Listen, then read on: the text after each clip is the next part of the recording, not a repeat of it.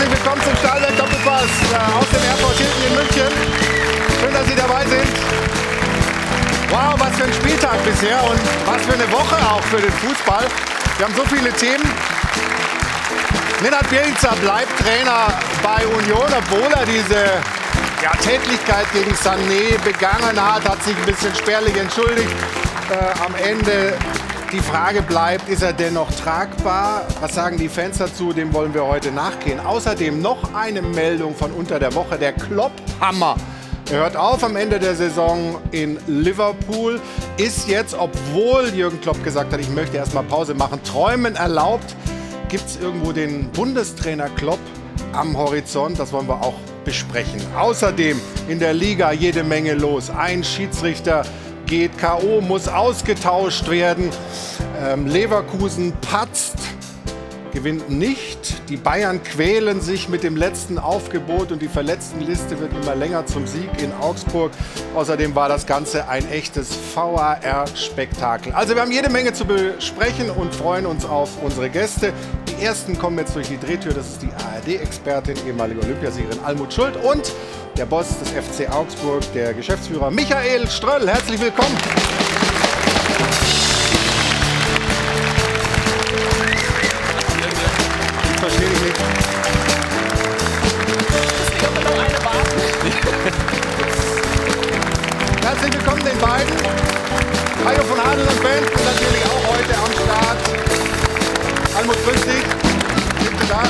Ja. Michael, servus. Hi. Almut, ich weiß nicht, ob du es hören konntest, was ich alles vorgetragen habe. Nein. Bielitzer, Klopp, die Bundesliga, VAR-Themen bei Augsburg gegen Bayern, die Bayern ganz generell, die Verletztenmisere. Welches Thema macht dich am ehesten an heute für den Doppelpass? Ich weiß, dass wir heute viel zu diskutieren haben und überhaupt gucken müssen, dass wir durchkommen. Ja, okay. Dann wollen wir auch hier keine Zeit verstreichen lassen.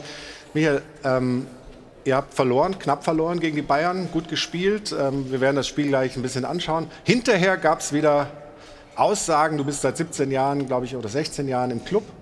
Goretzka sagt, wann immer man in Augsburg spielt, macht keinen Spaß, macht keinen Spaß gegen die zu spielen und einen gescheiten Rasen haben sie auch nicht. Was kannst du entgegnen? Ja, dass es erstmal ein großes Kompliment für uns ist, wenn die Bayern ungern nach Augsburg fahren. Ich glaube, wir haben gestern wieder bewiesen, dass wir unangenehm sein können, aber auch, dass wir guten Fußball spielen. Wir haben gestern Und was ist mit eurem Rasen? Kommen wir ja später noch dazu, glaube ich. Ähm, der Rasen ist natürlich momentan nicht im besten Zustand, aber ich halte es damit Didi Hamann, der gesagt hat, die letzten drei Spiele waren wohl auch nicht viel besser und da war der Rasen in der Allianz Arena derjenige, wo sie gespielt haben. Also ich glaube, da hat man gestern gemerkt, dass die Bayern auch an der einen oder anderen Stelle vielleicht ein bisschen dünnhäutig sind. Wir besprechen das alles jetzt gleich. Ich freue mich, dass ihr beide da seid. Aber wir haben natürlich jede Menge weitere Gäste. Ein Mann, der gestern maßgeblich war, auch für das Spiel in Augsburg, der Schiedsrichter, der diese VAR-Szenen da alle managen musste. Hier ist Christian Dingert. Hallo, herzlich willkommen, schönen guten Morgen. Außerdem freue ich mich, dass unsere Sport 1-Kommentatorin Christina Rann hier ist. Ich begrüße den Ex-Hertha-CEO und Ex-Sky-CEO Carsten Schmidt. Hallo. Der Fußballchef der Bildgruppe ist hier, Christian Falk. Und natürlich unser Stefan Effenberg. Hallo.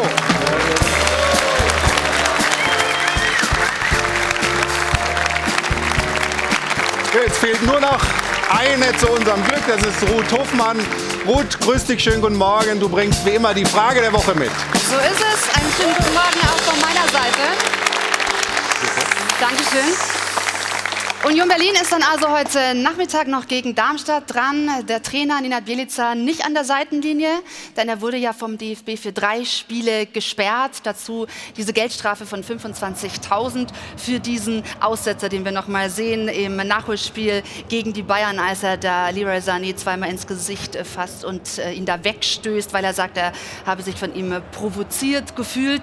Also ziemliche Rangelei und danach hat er sich ein bisschen Abstand auch bei Leroy Sané entschuldigt. Der Verein hat zwar den Trainer kritisiert für sein Vorgehen, aber er darf im Amt bleiben. Und unsere Frage der Woche lautet, ist das die richtige Entscheidung? Sagen Sie ja, er hat sich auch glaubwürdig entschuldigt, er darf und soll im Amt bleiben. Oder sagen Sie, nee, das ist nicht mehr tragbar, gerade für einen Trainer mit der Funktion, vor allem auch Vorbildfunktion, das geht zu weit. Die Nummer ist die 01379011011 oder Sie stimmen wieder mit ab auf äh, ja, Facebook, auf X, online, wo immer Sie mögen. Wir freuen uns, wenn Sie an dieser Diskussion teilhaben. Also das war die Aufregerszene im Nach Nachholspiel und jetzt äh, schauen wir auf die Aufregerszenen dann äh, gestern bei Augsburg gegen Bayern. Da sind wir ja froh, dass wir den entsprechenden Schiedsrichter da haben, mit dem wir auch alles besprechen können. Da fragen wir doch mal den Schiri. Wird präsentiert von Das Örtliche. Ohne Schiris fehlt uns was. Ja, dann gehen wir doch direkt rein mit Christian Dingert. Ähm, ganz allgemein gefragt, bevor wir die erste Szene schauen, wenn man dann so oft den VAR braucht, ist man dann als Schiedsrichter eigentlich glücklich, dass es ihn gibt oder ärgert man sich, dass man äh, die Dinge nicht alle alleine sozusagen ohne technische Hilfe entscheiden konnte? Sagen wir so, es ist ein Mix davon. Äh, Im Endeffekt ähm, äh, haben wir natürlich den Anspruch, dass wir das auf dem Feld äh, sehen, die Entscheidungen. Es waren eine Menge an kniffligen, an engen Entscheidungen, die ja. ich so in der Form in den letzten Jahren noch nicht erlebt habe. Ich habe das Spiel in Augsburg 2016 mal gepfiffen. Ich glaube, das gab es noch nie so viele. Da war es äh, da kann ich mich nicht daran erinnern, dass da so viel los war. Ja. Von daher ist es irgendwo ein Mix unser Anspruch, natürlich das auf dem Feld zu sehen, gleichwohl die Szenen relativ äh, knifflig waren, das muss man sagen. Michael, wart ihr zufrieden mit der Schiedsrichterleistung dann gestern? Ich glaube, da muss man ein Stück weit trennen zwischen Emotionalität während des Spiels und natürlich auch, wie man dann mitfühlt. Da gab es ein paar Situationen, wo ich während des Spiels gedacht habe, das sollte eigentlich eher in unsere Richtung fallen. Wenn man es aber dann mit Abstand betrachtet und im Nachgang sich nochmal alles anschaut, und das habe ich dem Christian nach dem Spiel auch nochmal gesagt, dann waren alle Entscheidungen, die in seinem Ermessensspielraum waren, voraussichtlich oder wahrscheinlich ja. richtig. Und das ist bei dieser Fülle an schwierigen Entscheidungen gestern sicher nicht einfach gewesen. Dann wollen wir einfach mal peu à peu durchgehen durch die Szenen und beginnen schon in der fünften Minute. Da hast du zunächst auf Handelfmeter entschieden. Das war die Szene hier mit Delicht. Wie war deine Wahrnehmung auf dem Feld dazu? Genau, also ähm, zunächst kommt ein langer Ball. Dann ist natürlich auch irgendwo ein Zweikampf. Da gibt es vielleicht ein leichtes Rempeln. Das ist für mich, ich sage mal, Bundesliga-Fußball typisch. Ja. Und dann äh, sehe ich, dass der, der Münchner Spieler hier ganz klar aktiv äh, äh, mit der Hand zum Ball geht. Ähm, in dem Moment ist es so, dass der Assistent drüben äh, auch mitschauen muss, ist es innerhalb oder außerhalb. Das war für ihn natürlich schwierig. Der funkt direkt zu dir. Genau, innerhalb. der funkt direkt, äh, direkt zu mir. Da war es natürlich schwierig, weil es war verdeckt für ihn. Und ich war eigentlich von meiner Wahrnehmung her, das war auf der Linie, entscheide, gehe auf den Punkt, 11 Meter. Und dann kam relativ schnell auch die Kommunikation, Handspiel unstrittig. Ja. Im Endeffekt äh, war es dann 30 30 Zentimeter ja, ja. Äh, vor der Linie und dann gehst du halt, äh, machst das Zeichen, das ist faktisch, ja, schwarz oder weiß und dann gibst du halt direkt einen Freistoß. Also Stefan, das ist, glaube ich, richtig erklärt und auch richtig entschieden, ne? Also erstmal und grundsätzlich muss man ja sagen, in der realen unfassbar schwer für euch, das zu erkennen in dieser Sekunde. Und deswegen war die Entscheidung logischerweise richtig, da zurückzugehen, zurückzurudern, Freistoß, gelbe Karte. Also richtige Entscheidung. Dann gehen wir mal weiter. Ähm, zwölfte Minute, kein Tor für den FC Augsburg, Rex Bitschei. Ähm, wir sehen es hier. Erstmal natürlich ein Megator. Den nimmt er unfassbar gut. Äh? Also Absolut, so ja. aus der Luft, das ist grandiose Technik. Er wartet auch genau auf den richtigen Moment, um den Ball im, im richtigen Punkt zu treffen, um die Geschwindigkeit das aufzunehmen. Ist, das ist dann die Abseitslinie, die dann aus Köln kam. Ähm, die wird, und das muss man auch sagen, in der Bundesliga noch manuell angelegt. Genau, richtig? also es ist so, wir müssen jetzt erst mal sehen, unsere Feldentscheidung äh, war abseits. Ja? Assistent hebt die Fahne, er sagt, ich muss kurz warten in dem Moment ähm, und dann jetzt hebt er die Fahne abseits, wir haben abseits entschieden und dann äh, wird natürlich von äh, Köln in dem Moment vom VAC da gecheckt, äh, wie sieht es aus ja? und dann äh, ist es so, dass du zuerst mal schauen musst, die Ballabgabe, ja, da wird ein Frame äh, geschaut, den richtigen Frame da zu bekommen. Dann legst du in erster Linie dann zuerst mal beim Abwehrspieler an. Das ist so das Prozedere, ja. das ist standardisiert. Abwehrspieler, in dem Moment war es hier der Fuß. Und dann äh, guckst du, wo äh, schaust du dann beim Stürmer hin. Im Endeffekt, es ist sehr, sehr knapp. Wir haben auf dem Feld abseits entschieden. Es ist sehr, sehr knapp. Wir, haben, wir sehen, es ist noch äh, grün dann dazwischen, ja. zwischen beiden Linien. Von daher war das dann so, dass äh, das entsprechend ähm, äh, bestätigt wurde. Wenn es anders, wenn du oder ihr als Team auf dem Feld anders entschieden hättet, wenn ihr erst das Tor gegeben hättet, äh, hätte dann diese, diese, diese Videoauflösung gereicht, um das zurückzunehmen? Oder ist es dann, ja. wenn es so knapp ist, dass man dann nicht doch sagt, irgendwie im Zweifel für und, und das, wir, wir können jetzt nicht im Zweifel ganz genau sagen, dass es eine Fehlentscheidung war? Also ich verstehe die Fußballfans insofern, ja. aber im Endeffekt, wir äh, haben die klaren Vorgaben, ähm, da ist, ist was dazwischen, auch wenn es eng ist. Aber ich finde äh, bei so einem schönen so Tor, da muss man doch... Also, äh, die, die Fußballseele äh, tut da schon weh, im Endeffekt ja. ist es dann trotzdem knapp, ähm, wir müssen da die Linien äh, ziehen, so wie es, äh, so wie es die, die Spieler Spieler hergeben und dann passt das. Ja. Inwieweit müssen denn die Linien, also wie nah müssen sie beieinander sein, dass man darüber nachdenkt? Also müssen sie genau übereinander liegen oder wenn man sagt jetzt auch, was du gesagt hast, es darf kein Grün mehr dazwischen genau, sein, ja. dann sagt man, mh, hm, vielleicht weil es manuell ist. Wenn die, wenn die äh, Linien überlappend sind, dann ist es quasi äh, gleiche Höhe. Ja, Im Endeffekt, du hast eben gesagt, äh, Champions ja. League haben wir es halbautomatische Abseits. Das ist quasi wie äh, KI, das wird quasi vom Computer errechnet und da ist es auch so, wenn die Linien überlappend sind, dann geht es dann im Zweifel weiter und wenn dann irgendwo äh, ein Unterschied ist oder eine Distanz dazwischen, es ist sehr knapp, aber im Endeffekt ähm, kommen wir da nicht dran vorbei. Ich glaube, du sagst einen entscheidenden Punkt. Also es ist schon ungewöhnlich, äh, Michael und ich hatten gerade noch mal darüber diskutiert, dass das wirklich, also du hast gesagt manuell, es wird wirklich per Hand gezogen bei so einer wirklich engen Entscheidung. Ja, die Linie wird nicht mit der Hand gezogen. ja, aber... Aber man, man, man sucht mit der Hand, man shuttelt vor und zurück, wo ist die Ballabgabe und, und dann... das ist halt bei so einer wichtigen Entscheidung, ich meine, das wäre das 1 zu 0 für Augsburg gewesen, das ist dann schon ein bisschen bitter. Ja, und, und das ist wirklich das, wo ich auch sagen muss, wir sind im Fußballbusiness mittlerweile in einem Milliardengeschäft. Und wir diskutieren darüber, dass einer und kein Vorwurf an die Schiedsrichter hier händisch die Linie anlegen muss. Das heißt, wenn wir eine Millisekunde vorher oder eine Millisekunde später sind bei der Ballabgabe, dann unterscheidet sich das diametral, entweder abseits oder nicht abseits. Da kann ein Spiel kippen. Also das ist schon was, was eigentlich in so einer Branche wie der Fußballbranche nicht mehr sein sollte. Aber also du hast es gerade ähm, gesagt, aber die Feldentscheidung, da hast du ja gesagt, genau. war entscheidend.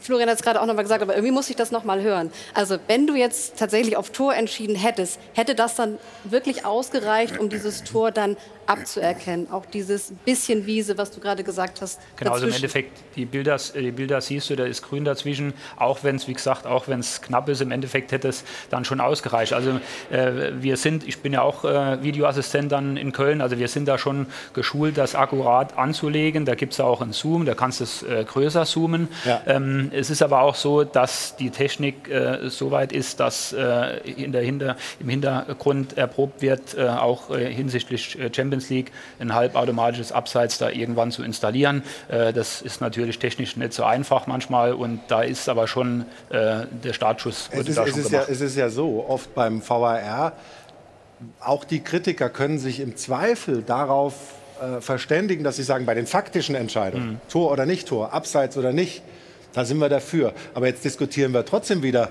äh, darüber, ob dann der Mensch vielleicht ja. dann doch das Ding richtig angelegt hat. Ja, natürlich diskutieren wir. Aber wenn wir eine Maschine haben, würden wir auch äh, über die Maschine diskutieren. Wie zuverlässig ist sie und äh, haben wir da nicht noch einen Faktor Mensch nötig, auch in dem Geschäft Fußball? Ich bin Befürworter für den VAR, muss ich ganz klar sagen, weil ich einfach glaube, dass das Spiel ein Stichwort ist gefallen, gerechter und damit dann auch ähm, ähm richtiger entschieden wird. Heute, gestern hatten wir, glaube ich, jetzt insgesamt hätten wir drei Situationen gehabt, die nicht korrekt hätten entschieden werden können auf dem Spielfeld bei einem solchen Spiel. Und ich finde, das sind drei zu viel. Und die hat ja. man dadurch auflösen können, dass man eben sich die Zeit nimmt. Mein Problem mit dem VAR ist, die Vermittlung an die Zuschauer im Stadion und am Fernseher dauert mhm. zu lange, nicht, nicht nicht so, dass man es sagen kann, es äh, dient den Zuschauern und dann die Zeit, äh, äh, die dann natürlich noch gebraucht wird. Und diese beiden Faktoren müssen verbessert werden. Dann ist der VAR aus meiner Sicht richtig. Christian war im Stadion, Michael war im Stadion, du warst im Stadion. Wie warst du? Du bist am ehesten der Unbeteiligte gewesen. Wie, wie, wie was? Wie lange hat es gedauert, gefühlt und, und wie, wie ist das? Ist das immer noch das Unerfreuliche am VAR? Ich glaube, als Zuschauer muss man sagen, also oben an den Journalistenplätzen haben wir ja dann auch meistens Fernseher. Diesmal war ich direkt hinter der Bank der Bayern. Das ist schon sehr, sehr unbefriedigend. Wir werden heute noch mal über eine Szene später noch sprechen, äh, wo ein Bayern-Tor abseits war. Ich sage, ich verstehe halt in der Zeit nicht, beim American Football gibt es das auch, der Zuschauer wird so alleingelassen im Stadion, wieso zeigt man es nicht auf Video, dann sieht man es zumindest, auch die Anzeige, wo dann eingeblendet wird, ähm, warum, wieso. Das dauert so lang, der Zuschauer ist wirklich völlig im Unklaren. Und da verstehe ich natürlich, dass der Zuschauer wirklich sehr, sehr unzufrieden ist im Stadion, weil er weiß als einziger in der ganzen Welt nicht, äh, was da eigentlich passiert. Manchmal reicht auch eine Ansage. Es muss noch nicht mal Video sein. Über das Video kann man noch diskutieren, was das auslöst mit Menschen. Und äh, nicht an allen Sportstätten gibt es diese hochauflösenden Videomöglichkeiten. Aber eine, eine Erklärung, was gerade passiert. Ja. Punkt. Es wäre ein schöner, schöner Service. Die Leute sehen das, äh, haben ein bisschen, es dauert wirklich lang. Man weiß ja. nicht, was passiert. Ich würde die Ansage auch sehen. Ich würde allerdings, äh, nein, Entschuldigung, die Anzeige oben sehen. Mhm. Allerdings nicht die Ansage. Wir haben das Experiment ja schon gesehen bei der Frauenweltmeisterschaft. Und sorry, ihr seid aber auch manchmal aus der Puste. Und wenn mir dann Schiedsrichter sagt, ich glaube, es war abseits. Kann doch der vierte Mann. Kann das nicht so. Kann ja. doch der vierte Mann. ja, aber der ist ja manchmal auch nur ein Zuschauer, der dann irgendwie ja, gerade eingewechselt wird. Ja. Es, gibt ja, es gibt dann auch noch die Pfiffe, darüber haben wir auch schon gesprochen. Also wenn dann das Signal vom War erscheint, dann ist ja. erstmal sehr, sehr laut im Stadion. Muss man sagen, ob man es dann hören würde. Also ich wäre ganz klar für Bilder. Aber ich bin auch für Bild. Wir haben ja gerade die Emotionen, weil wir so viele Trainer eigentlich überall haben. Nämlich jeder auf der Tribüne ist in gewisser Weise Trainer, Schiedsrichter zugleich. Und das Emotionale ist die Diskussion über den Fußball. Und man würde die Wartezeit schon erleichtern, wenn man das Bild sieht, weil sofort einer, guck mal, hey, ich habe gesehen, also da ist doch der Kontakt oder ist er da nicht? Und die fangen alle auch an zu diskutieren und können dann wahrscheinlich auch die, diese Entscheidung besser nachvollziehen. Dann gehen wir trotzdem mal weiter. Äh, nächste Szene, das 0-1 Pavlovic. Auch da äh, war ja eine Abseitssituation theoretisch möglich, weil die Frage ist, wird der Eckstoß vorne genau. berührt? Das habt ihr gesehen direkt? Ähm, also es ist so, ich werde auch immer äh, mitgenommen äh, in dem Moment äh, vom äh, Videoassistent, was geprüft wird. Mhm. Ja? Also für mich sah das alles äh, relativ unspektakulär aus und dann im Moment, äh, wir prüfen noch, hat quasi Goretzka, war es glaube ich in dem Moment. In dem Fall war es glaube ich Jakic, sogar, Jakic der ja. selber dran war. Genau. Das wäre egal quasi, gewesen, nur dass wir es regeltechnisch haben. Wenn der verlängert worden wäre hier und dann ähm, ja, wäre es eine ganz andere Situation gewesen und das ist natürlich auch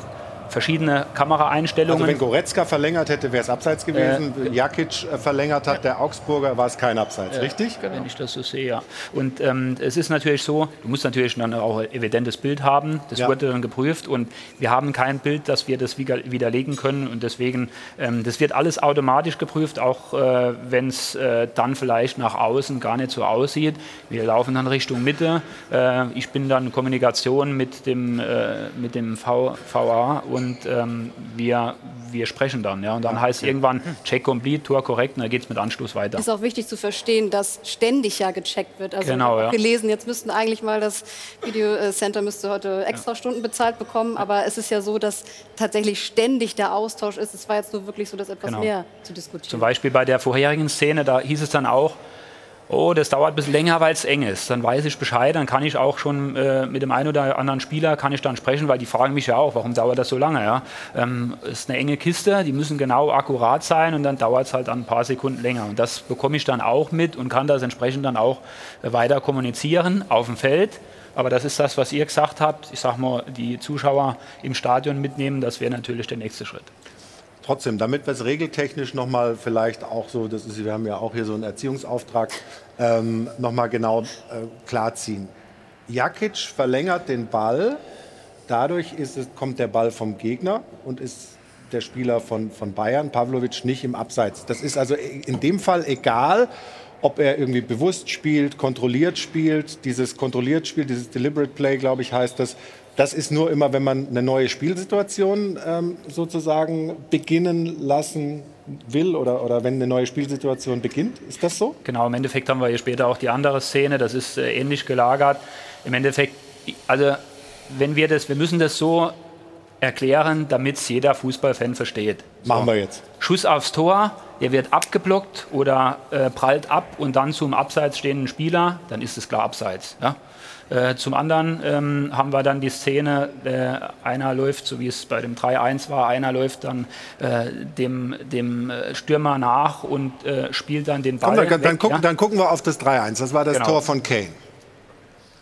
Ähm, und, bitte die Erklärung einfach Richtig, gleich ja. Äh, fortführen, wenn das, wenn, das, wenn das Bild kommt. Okay, also das also ist der Angriff der ähm, Bayern. Genau, im Endeffekt kommt der, der Angriff hier von der rechten Seite.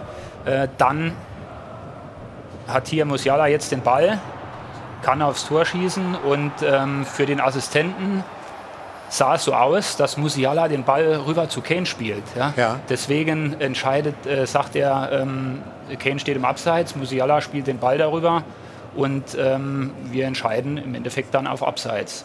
Aber es war Jakic, der gespielt hat. Genau, im Endeffekt war dann die Frage, das wurde auch relativ schnell kommuniziert, wer spielt den Ball? Und dann äh, kam die Information äh, von dem Videoassistent Sascha Stegemann, äh, der, der Verteidiger spielt den Ball. Ja, ja.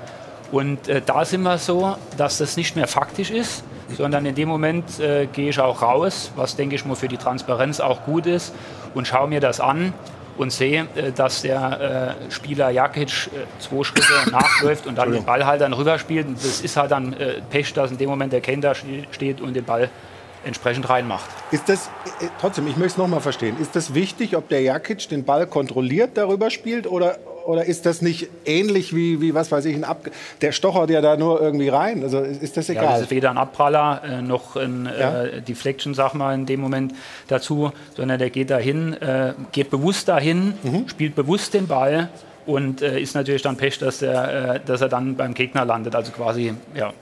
Almut, das ist du grinst so ein bisschen. Ja, die Regel wurde ja mal geändert.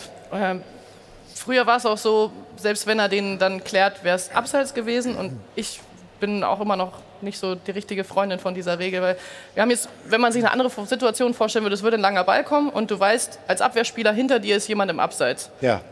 Aber du kannst dir ja trotzdem nicht sicher sein, ob der Schiedsrichter das pfeift oder nicht. Wenn du den jetzt durchlässt, dann würde der aufs Tor laufen und wahrscheinlich würde Abseits gewunken werden. Also gehst du automatisch zu dem Ball, um ihn abzuwehren. Aber in dem Moment, wo du ihn dann nicht richtig triffst, aber mit der Absicht hingehst, ihn zu spielen, also du lässt ihn über den Kopf nur und der läuft dann aufs Tor, dann ist es kein Abseits. Obwohl du ja nur hingegangen bist, weil du weißt, hinter dir ist einer. Und das ist ja hier auch. Also er geht ja hin, um die Torchance zu verhindern. Und trotzdem wird es dann so ausgelegt, als ob er ihn bewusst rüberspielt zu Kane. Also das, das ist für mich sind das zwei verschiedene Situationen, weil er nicht wissen kann, dass Kane da steht, sondern er geht nur darauf, die, den Torschuss zu verhindern. Und dann profitiert Kane davon, dass er im Abseits steht. Und also deswegen ist es für mich schwierig, immer diese, diese Regel zu akzeptieren. Also wir, haben, äh, wir müssen sehen, ist natürlich irgendwo im Auslegungsbereich, äh, äh, müssen wir uns da festlegen. Ähm, ist aber ein Unterschied, wie du gesagt hattest, ob jetzt ein langer Ball kommt der Verteidiger läuft rückwärts irgendwo nicht ganz so unter Kontrolle und versucht dann den Ball äh, wegzuköpfen, äh, wie jetzt hier quasi, eigentlich geht hier der äh, Verteidiger in den äh, Richtung Angreifer und spielt dann den Ball. Der Ball ist auf dem Boden, ist eher spielbar wie jetzt in der Luft. Ja. Von daher äh, kann man eigentlich die Szenen nicht ganz so vergleichen, weil jede Szene irgendwo seine äh, die Individualität hat.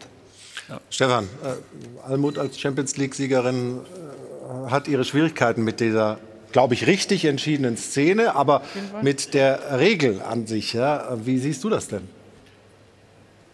Ja, alles richtig entschieden im Endeffekt. Also ist, hast, du, hast du kein Störgefühl dadurch, dass der Jakic eigentlich ja nur versucht, den Musiala am Schuss zu hindern und nee, irgendwie zu stochern und der Ball geht dann irgendwie zufälligerweise Richtung Kane und der steht eigentlich abseits? Er will ihn ja nicht hindern am Schuss, sonst hätte er den Ball ja geblockt. So, das ist ja schon mal ein Unterschied, sondern er spielt ihn ja frei. Mhm. Er, der profitiert in diesem Falle, ist Harry Kane. Also alles richtig entschieden. Auch ein Kompliment zu der ersten Situation übrigens, ähm, die er auch richtig entschieden hat mit dem Abseits. Der Linienrichter nimmt sofort die Fahne hoch und zeigt Abseits. Das musst du erstmal auch erkennen ja. mit bloßem Auge. Also ihr habt alle Entscheidungen bis jetzt die wir geschaut haben, alle richtig entschieden. Und dass das so ein bisschen dauert und Zeit in Anspruch nimmt, ist doch völlig normal. Aber Stefan, da muss ich jetzt noch mal reingrätschen. Ja. Also sagst du jetzt, der Jakic, der, spielt, der, der entscheidet sich, den Ball nicht zu blocken, sondern ihn zu spielen. Ja, und deswegen muss es abseits sein. Also würdest du lieber das Blocken in nein, Anspruch nein, nein, nehmen, aber beim Blocken ist ja auch die Wahrscheinlichkeit da, wenn er angeschossen wird, dass das Ding ins Tor also, geht. Jakic also du würdest dich ja immer dazu entscheiden, den Ball eher zu spielen Jakic, als zu blocken. Nein, ich, ihn, ich hätte ihn versucht zu blocken. Also zu ja, aber blocken. beim Blocken weißt, ist doch eher noch die Wahrscheinlichkeit da, dass er vielleicht abgefälscht ins nee, Tor reingeht aus drei Meter nein, nein. Entfernung. Wenn ich ihn blocke, also stoppe und Musiala. Im 5-Meter-Raum. ja, natürlich, wenn ich den Ball am Fuß habe und Musiala stolpert über den Ball, gibt es keine Elfmeter, richtig? Wenn. Genau, wenn. Das war ja deine Frage. Jakic spielt ja den Ball bewusst frei. Er sieht ja Harry Kane nicht. Hätte er ihn vorher gesehen, hätte er es wahrscheinlich versucht, irgendwie anders zu lösen. Aber er sieht ihn halt nicht. Und das war sein Pech. Also richtige Entscheidung. Okay. Aber das ja. kann man natürlich. Auch die, das, was du erklärt hast mit dem, wenn du in der Rückwärtsbewegung bist und nicht diese Balance und Stabilität hast und du fängst an zu stolpern und dir rutscht der Ball über den Scheitel und einer hinter dir profitiert davon. Da muss ich sagen, da appelliere ich dann an die Spielintelligenz von dem Spieler, der ja wahrscheinlich weiß, dass da hinten einer steht, weil die Stürmer stehen, stellen sich ja nicht absichtlich ins Abseits, in der Hoffnung, dass mal ein Ball abgefälscht wird. Das passiert ja nicht. Nein, aber es kann ja auch sein, dass das sehr knapp ist, dass du dir denkst, oh, der ist im Abseits, es aber ist immer du bist dir nicht sicher und dann gehst du hin und dann ist es ja. trotzdem Tor. Also Jakic hat ja nicht bewusst den Ball dorthin gespielt. Er hat ihn gespielt, weil er Harry Kane nicht gesehen hat. Hm. Das sind dann zwei Komponenten, die zusammenkommen, maximal unglücklich. Aber ihr zwei könnt natürlich da auch entspannt davon. drüber reden, weil ihr beide davon nicht wirklich betroffen seid. Der Michael ja, sitzt aber, da drüben aber, aber, und denkt sich kurz, wahrscheinlich, meine ja, Güte, was Florian, für eine theoretische Florian, Diskussion. Florian, du hast auch gesagt, ich weiß natürlich, das war das war ein schönes Tor, das muss ja denn ein Tor sein. Nein, das war doch ein Scherz. ja, aber das kannst du den Zuschauern nicht anbieten. Aber Stefan, du hast es verstanden, dann verstehen es unsere Zuschauer doch auch, ja. wie ich es gemeint habe. Ja. Nee, habe ich Jetzt, nicht. Hast du nicht? Nee. Okay. Michael, äh, trotzdem, wie, wie erlebst du dann äh, als Beteiligter, als einer, der sagt, Mensch, und wenn es nur eine kleine Fehlentscheidung zu unseren Gunsten ist, wäre doch schön gewesen. Äh, wie erlebst du die Diskussion jetzt hier? Ja, ich, erstmal lebendig. Ich finde, dass Almut da so reingeht. Ich, ich, finde auch, dass die Regel, wir haben es uns gestern wirklich nochmal angeschaut. Wir haben wirklich reingeschaut, wie ist die Definition von diesem Pass. Und es ist wirklich so, wie Christian sagt, es zählt als eben bewusstes Spiel. In meinem Verständnis bin ich eher bei Almut. Es ist kein bewusstes Spielen. Christian hat gestern auch gesagt, ich spiele den Ball ja nicht bewusst in der Kabine noch. Ich will den nur klären. Ja. Er fährt natürlich auch ein Stück weit recht. Er will aber klären. Ja, aber er hat doch gerade gesagt, der, der Jakic spielt den Ball ja, nur dahin, ihn, weil er den Kane nicht sieht. Aber dann ist es klären, ja kein bewusstes Spiel, oder Er doch? will ihn klären, aber er weiß nicht, was da hinten passiert. Also ist es eine aktive Bewegung und auch eine bewusste Bewegung. Ich glaube, da ist wirklich die Formulierung und die Bezeichnung dessen ist ein bisschen doppeldeutig und macht es schwierig emotional brauchen wir nicht drüber reden. Also als das Tor dann gezählt hat, da bist du ja. auf 180 in dem ersten Moment und denkst dir, das kann doch nicht sein, der steht im Abseits, verschafft sich dadurch einen Vorteil. Aber leider war es richtig und für uns gestern ein paar Mal zu viel und deswegen haben wir das Spiel auch verloren ist ja eine ewige und Geschichte, ne? das Nachvollziehen von Schiedsrichterentscheidungen. Also ich glaube, seit Jahren mache ich so eine Schiedsrichterschulen Sportjournalistengeschichte mit und wir enden jedes Mal damit, dass wir sagen, Handspiel, glaube ich, nach Jahrzehnten immer noch nicht ganz geklärt. Auch das jetzt, ich finde das total spannend zwischen euch beiden und da bin ich gespannt, was dann im Board vielleicht für nächste Saison wieder dabei ja. rauskommt. Aber darum geht es ja auch, deswegen bin ich wieder bei Carsten. Wie kann man das schaffen, dass wir es nachvollziehbar haben, dass die mhm. Leute im Stadion und auch die Augsburger, deren gerade die Seele brennt, aber also, das nachvollziehen können. Was hilft, was immer hilft, ist Doppelpass schauen. Ja, das ja, ist gut. Das muss man wirklich sagen. Also da wird von. viel Aufklärungsarbeit betrieben. Und es geht auch gleich weiter. Es war nämlich noch lange nicht alles, was in dem äh, Spiel passiert ist. Ähm, wir sprechen gleich nach der Pause weiter über Augsburg gegen Bayern. Wir wollen natürlich auch wissen, wie es dem Kollegen geht nach diesem Knockout äh, in Wolfsburg beim Spiel gegen Köln. Wir sprechen über Jürgen Klopp und vieles mehr. Nach einer kurzen Pause hier im Stahlwerk. Doppelpass. Bis gleich.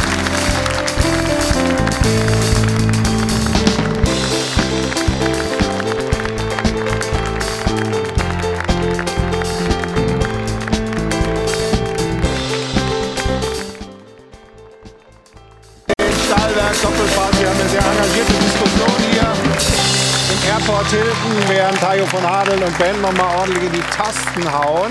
Ähm, über das Spiel und die vielen Entscheidungen, die ähm, da knifflig zu fällen waren gestern Augsburg gegen Bayern. Und wir wollen gleich mit der nächsten ähm, weitermachen. Und zwar ein Elfmeter in der 87. verursacht von Manuel Neuer.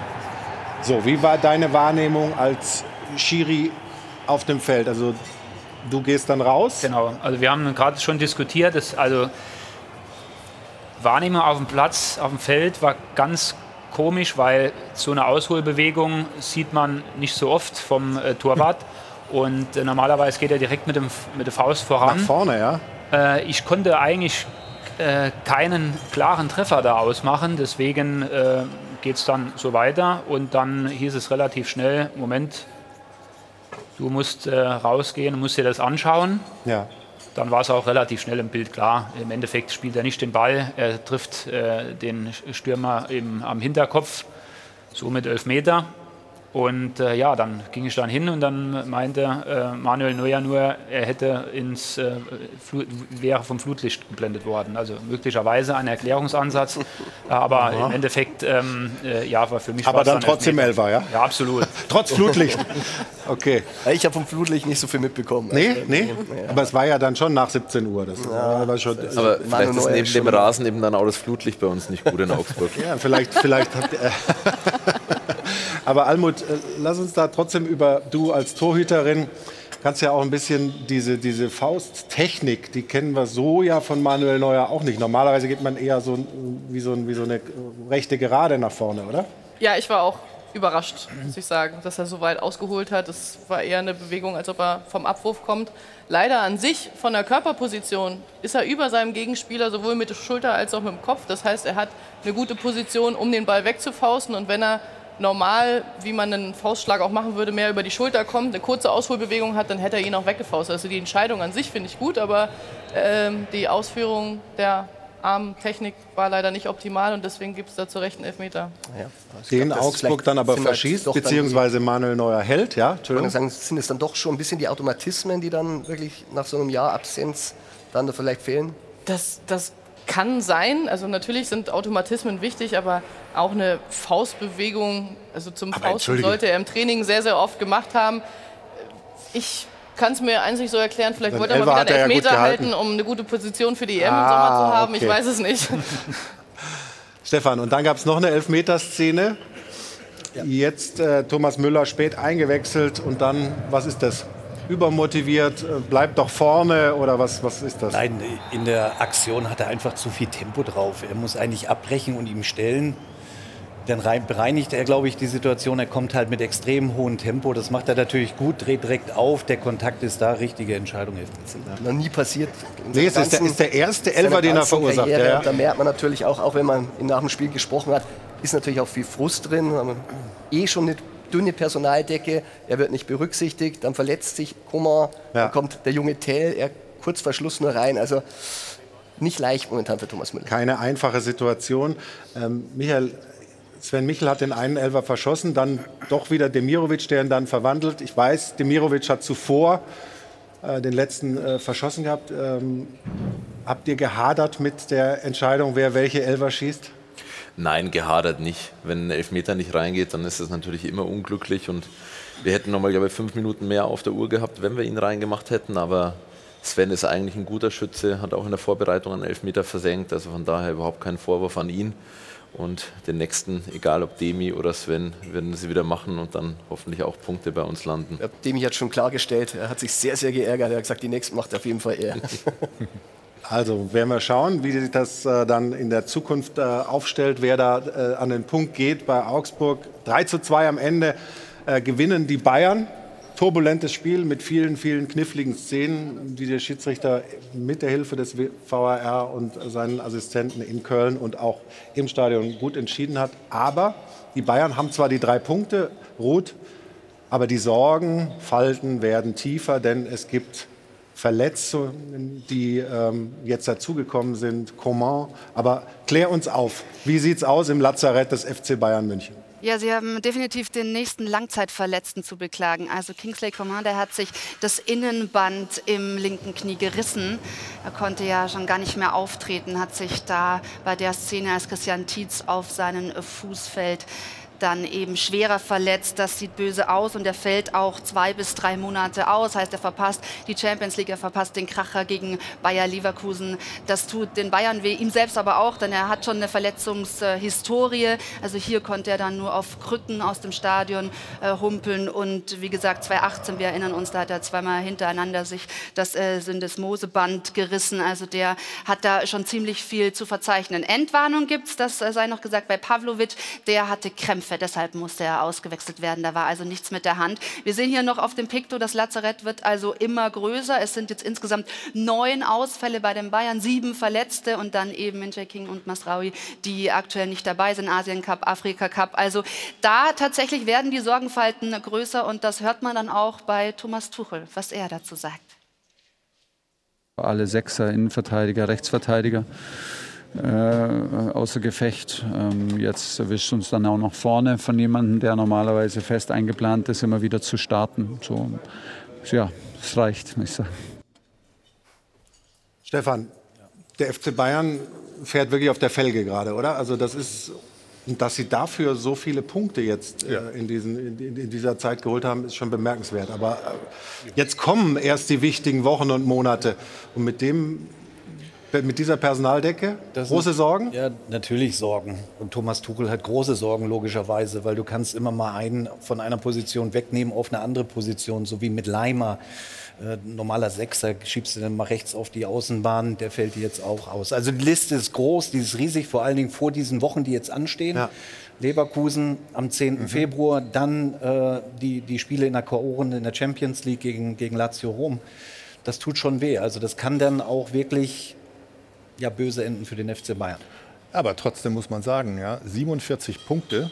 Sieben das mehr als letztes Jahr. Nur ja. zweimal in den letzten elf Jahren hatten sie mehr als zum jetzigen Zeitpunkt. Und äh, das zieht sich ja schon durch die gesamte Saison. Sie haben eine mhm. sehr gute Champions League gespielt. Ja. Und die Spiele in Saarbrücken, Frankfurt, Bremen, über die wird viel geredet. Aber dass 47 Punkte da sind mit einem von Anfang an ja Verletzungspech und einer gewissen Unruhe, die wir immer ausmachen, also das, aber, ist, das ja, ist großartig ja, von der Leistung punktemäßig, ja, die die Bayern jetzt in die Situation bringen, wirklich die Meisterschaft offen zu haben. Und über diese, über diese äh, zwei Seiten des FC Bayern sprechen wir auch. Diese Punkteausbeute, die mehr als beachtlich ist.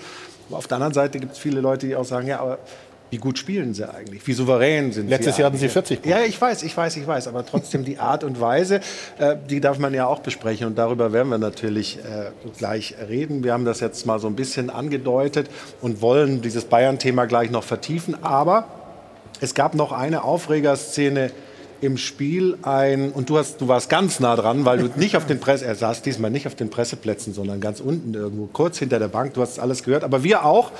Da gab es Ärger zwischen eurem Sportdirektor und Thomas Tuchel und die Mikrofone haben das aufgenommen und wir hören mal rein und sprechen gleich drüber.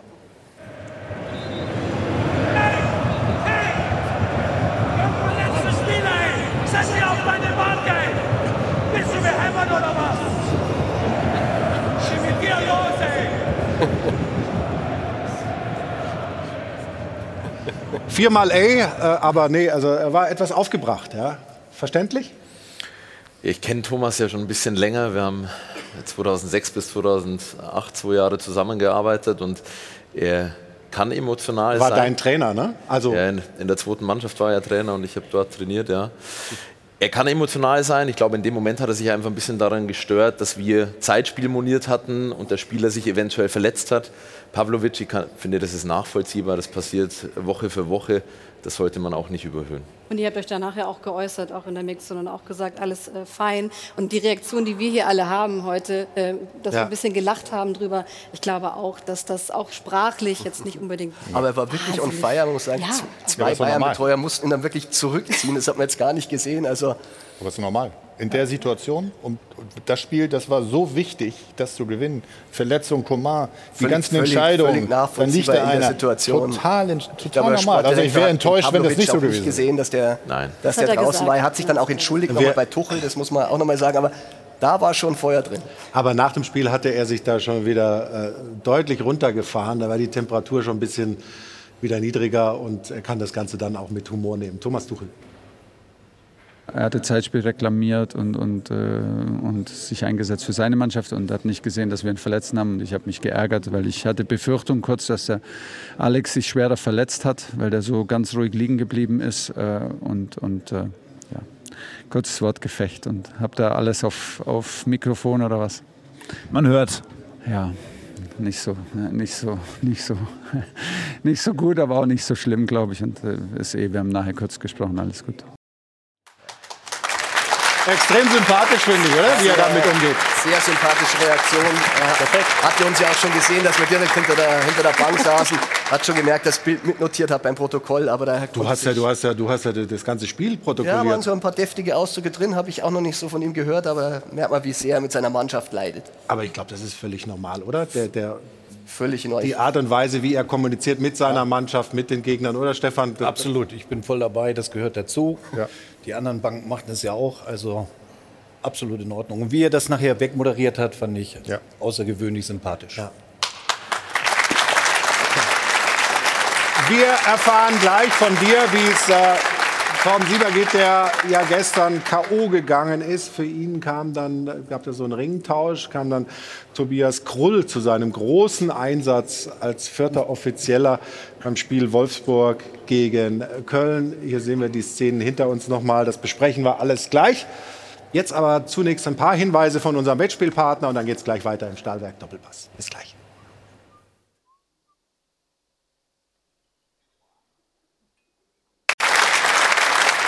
Willkommen zurück im Stahlwerk Doppelpass. Und wie gesagt, es gab eine äh, Szene aus einem anderen Spiel, wo ein Kollege von dir, ähm, Torben Siever, K.O. gegangen ist nach dem Ball des Kölners da, der ihn unerwartet wirklich brutal. Ja, ich habe es befürchtet, dass die Leute lachen, aber es ist natürlich, äh, äh, es ist natürlich eine kuriose Szene. Aber dann war relativ schnell klar, das ist ernster. Ähm, er wird da behandelt und äh, ist offensichtlich benommen. Christian, du hast gesprochen mit ihm schon persönlich oder äh, mit, mit seinen Assistenten? Was kannst du uns sagen zu seinem Gesundheitszustand? Also mit Torben selbst habe ich nicht gesprochen. Ich habe heute Morgen mit äh, Sören Storks, mit dem Schiedsrichter gesprochen. Die sind gestern nach dem Spiel noch ins Krankenhaus ja. äh, zu ihm gefahren und haben sich erkundigt nach dem äh, Befinden. Ähm, den Umständen geht es ihm entsprechend gut. Es wurden alle, äh, alle Untersuchungen gemacht, CT und so weiter. Und er muss äh, quasi 24 Stunden zur Beobachtung im Krankenhaus Gehirnerschütterung, bleiben. oder? Ähm, Wahrscheinlich, ja, oder? Gut, bei so einem Schuss. Ne? Ja, ähm, das ist wie so, eine, wie so, ein, wie so ein Haken und, äh, von wenn, Klitschko, ja? Wenn grünes Licht von den Ärzten kommt, dann äh, darf er eventuell heute schon nach Hause, ansonsten morgen. Also wir drücken die Daumen, dass, dass er sich schnell erholt davon. Äh, grüßen äh, Torben Siever, falls er zuschauen kann. Wenn nicht, wird man es ihm ausrichten. Drücken die Daumen, dass er bald wieder auf den Beinen ist. Und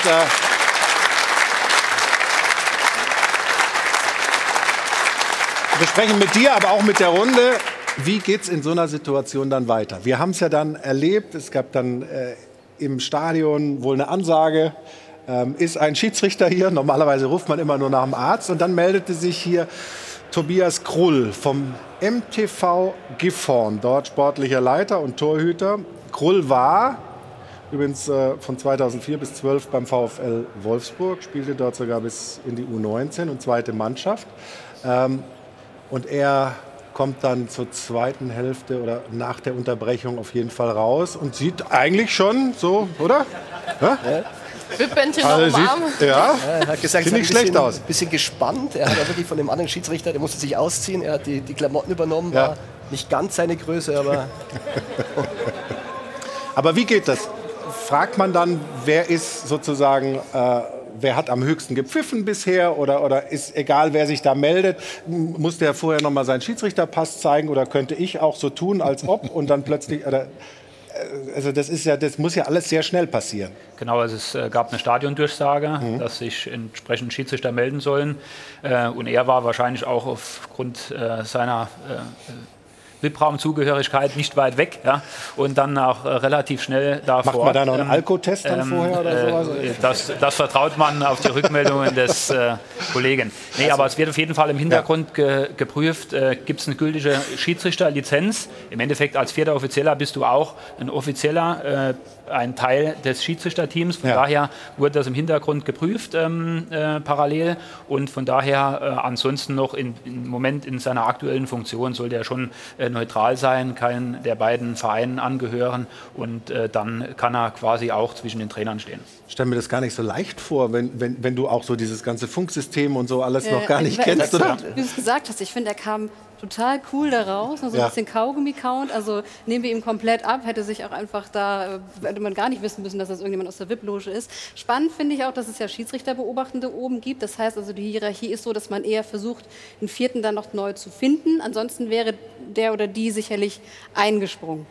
Genau, also wenn's, äh, wenn wirklich kein offizieller Schiedsrichter im Stadion gewesen wäre, dann hätte man es quasi oldschool wie früher machen müssen. Mhm. Ähm, äh, nur zu dritt, dann hätte in dem Moment der Assistent hätte dann auch die Auswechslungen vorgenommen. Das hätte natürlich dann auch in dem einen oder anderen Fall vielleicht ein bisschen länger gedauert. Das wäre dann quasi wie äh, bei den anderen Ligen, in ja. denen es keinen vierten und, und die 1400 Euro, die Rechnung schickt er dann jetzt auch an den DFB. Da bin ich natürlich der falsche Ansprechpartner. ja, aber der muss ja bezahlt also, werden, der Mann, müssen wir, oder? Also den Schatzmeister fragen, aber ich gehe davon aus, der DFB wird sich in irgendeiner Weise erkenntlich Und, und dass er, dass er eine VfL-Vergangenheit hat, ist dann in dem Fall egal. Normalerweise darf es ja noch nicht mal im gleichen Bundesland und so weiter. So. Das ähm, seit Corona auch aufgelöst. Das wurde ja, seit Corona aufgelöst. Also von daher. Das wir, also dich, dich, würde ich jetzt auch nicht beim VfL Wolfsburg so. pfeifen lassen Hallo? als Ex-Spielerin. Also bitte. Also. also um eins noch aufzulösen, also Tobias Kohl ist ja bei uns heute auch nochmal in der Sendung bei Bildsport. Oh. Und äh, er hat nichts getrunken. Das beschwört er äh, erst danach. Deswegen hat er sich gleich Kaugummi reingesetzt. Muss er das beschwören bei euch, ja? ja. Es ist also bei uns, wir machen das auf Vertrauensbasis. Bei euch muss man offensichtlich schwören. Na gut, okay. Also wir bedanken uns für deinen Besuch, dass du der, die Reiseroute äh, von Augsburg Richtung äh, Pfalz, glaube ich, ist die Heimat, ne, jetzt hier nochmal über München verändert hast. Äh, vielen, vielen Dank für den Besuch. Christian Dingert war sehr aufschlussreich, wie immer. Dankeschön. Und damit sind wir am Ende dieser Rubrik. Da fragen wir doch mal den Schiri. Da fragen wir doch mal den Schiri. Wurde präsentiert von Das Örtliche. Ohne Ö fehlt dir was. Und damit sind wir bei Ruth und bei Kloppo. So ist es, Flo, und du genießt natürlich auch mein vollstes Vertrauen. Jürgen Klopp genießt das vollste Vertrauen ja, des FC Liverpool und allen Fans und er hat ein Beben losgelöst, denn er hatte was zu verkünden auf dem hauseigenen Kanal und das hatte es in sich. Um I will leave the club at the end of the season. I can understand that it's uh,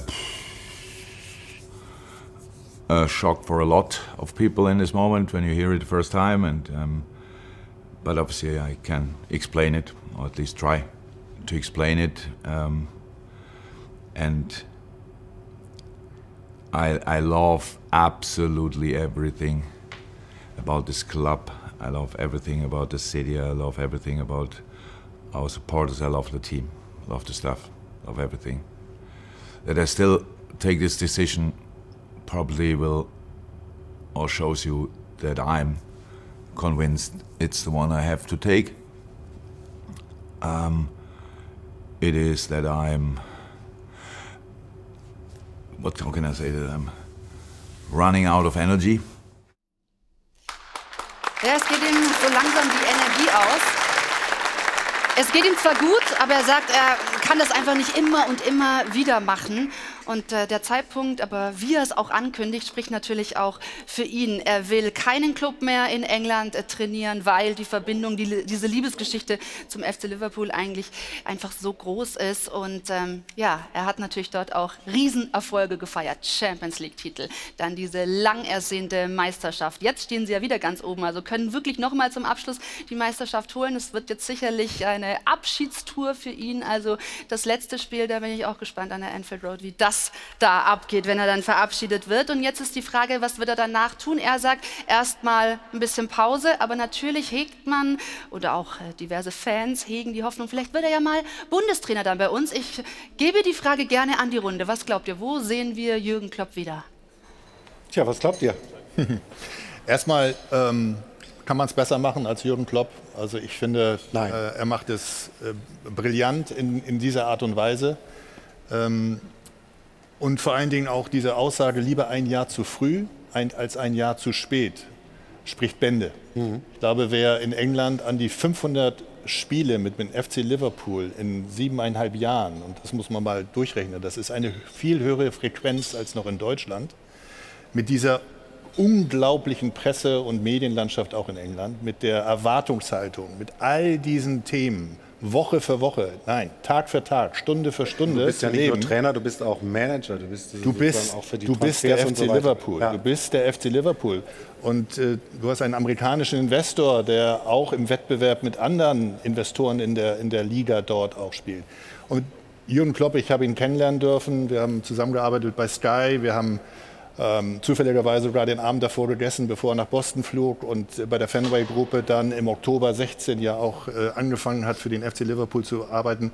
Er ist der glaubwürdigste in dieser Situation und hat es wieder auch gezeigt, dass er damit sehr professionell und empathisch umgeht.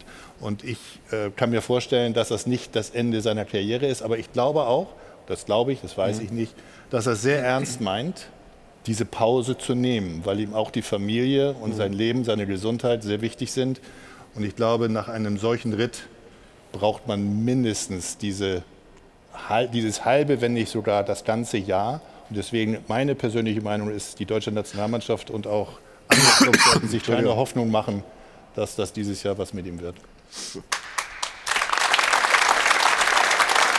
Stefan, in der Politik, in der Politik sagt man über Präsidenten, vor allem in Amerika, wenn, wenn die sagen, ich höre auf nach der Legislatur, sie sind eine lame duck, eine lahme Ente. Warum ist Jürgen Klopp keine lame duck aus deiner Sicht jetzt für dieses halbe Jahr, was er noch Liverpool macht? Ich glaube, durch diese Bekanntgabe eben ähm, hat er die Mannschaft noch mal mehr, die hat er sowieso hinter sich, noch mal mehr auf seine Seite gezogen. Dass sie jetzt alles dafür tun werden, noch mal diese Meisterschaft, die Premier League an die Enfield Road äh, zu holen. Ich glaube, dass da psychologisch so ein Klick, dass sie ihn jetzt noch mal alle mit supporten und wir tun es jetzt mal für Jürgen Klopp. Ich glaube, das war ein genialer Schachzug. Du hast alles richtig getroffen. Ich glaube, wir dürfen hier nicht nur den Trainer sehen, der immer, permanent, jeden Tag am Limit arbeitet für das Team, für alle Angestellten, für den Verein, ähm, für die Stadt. Ich glaube, man darf den Menschen nicht vergessen und die Familie, die Ehefrau, alles, was dazugehört. Dieser Job ist definitiv nicht gesund. Und wenn du neun Jahre Vollgas gibst, dann kann ich diese Entscheidung total nachvollziehen. Ich bin voll bei dir. Die Auszeit, die braucht ein Trainer. Guardiola hat es auch schon gemacht. Und ähm, ich finde diese Entscheidung wirklich äh, ja, mit, mit allerhöchstem Respekt. Und ich bin mir auch ziemlich sicher, dass sie den einen oder anderen Titel auch deswegen holen. Christina, wir müssen eine kurze Pause machen, ich weiß. Aber wir bleiben bei dem Thema. Äh, Wir wollen natürlich darüber sprechen, was für Träume jetzt in der deutschen Fußballwelt entstehen. Mensch, das hat ja immer nicht geklappt mit dem FC Bayern. Es hat nicht geklappt mit äh, Nationalmannschaft für Jürgen Klopp. Jetzt wäre es doch vielleicht möglich. Also äh, muss man ihn überreden oder wird er sich darauf einstellen müssen, überredet zu werden oder Versuche zumindest zu ertragen. Wir sprechen gleich über den FC Bayern weiter und auch über Bielica, über dieses Verhalten des Union-Trainers. Wir sind sehr gespannt, wie die Fans bei Union das empfinden, ob das richtig ist, dass er weitermachen darf oder hätte man sich von ihm trennen sollen. Das sind unsere Themen nach einer kurzen Pause hier in Stahlberg. Doppelpass, also bis gleich.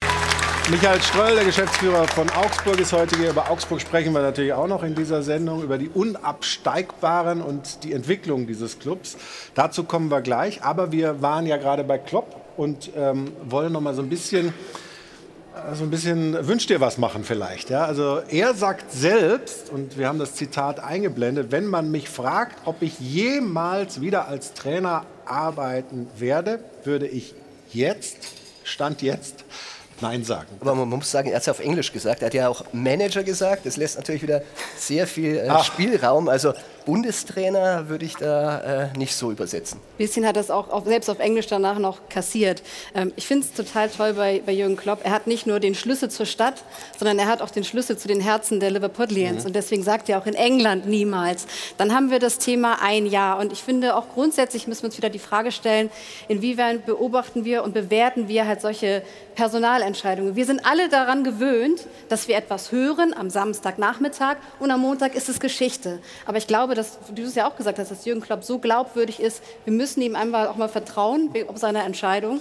Max Eberl, anderer Fall, ähm, auch krankheitsbedingt, ist nach acht Monaten wiedergekommen. Mhm. Also ist es dann ein Jahr oder kann er als Bundestrainer aber, früher Aber Kloppo entscheidet ja immer nicht allein. Also auch bei der Vertragsverlängerung war es ja auch seine Ulla. Und ich kann mich noch erinnern. Zu Recht, ja. ja und er wollte auch bei Dortmund ja auch länger Pause machen. Und äh, ich hatte gehört, ein Freund hatte mir dann erzählt, äh, dass Ulla schon sehr, sehr nervös war. Er sagt, der, der hat jetzt schon wieder so viel Energie. Ich bin froh, wenn der schon mal jetzt wieder einen Job hat. Und vielleicht auch äh, diesmal, dass er früher wieder anpackt. Aber Jürgen Klopp ist ja einer, auf den sich die Leute, glaube ich, mehrheitlich verständigen könnten als Bundestrainer. Da muss man ja niemanden davon überzeugen, dass das eine Passung wäre. Wäre das ein Wunsch für dich? Ich meine, jetzt ist es Julian Nagelsmann. Wer weiß, wie die EM läuft. Äh, wenn, wenn das alles erfolgreich geht, vielleicht äh, möchte er ja auch weitermachen. Aber ich sage ja, wir sind so im Bereich Wünsch dir was gerade. Wünsch dir was?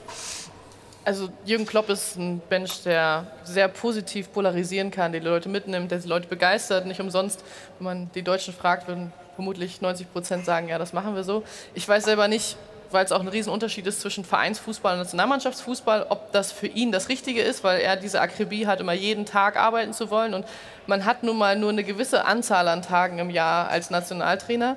Das müsste er dann auch selber entscheiden, aber grundsätzlich kann man sich das schon gut vorstellen. Aber das Wichtige ist, mhm. ein Jürgen Klopp ist nur gut, wenn er seine intrinsische Energie hat. Und die muss er jetzt anscheinend erstmal wiederfinden. Und dann ist alles offen.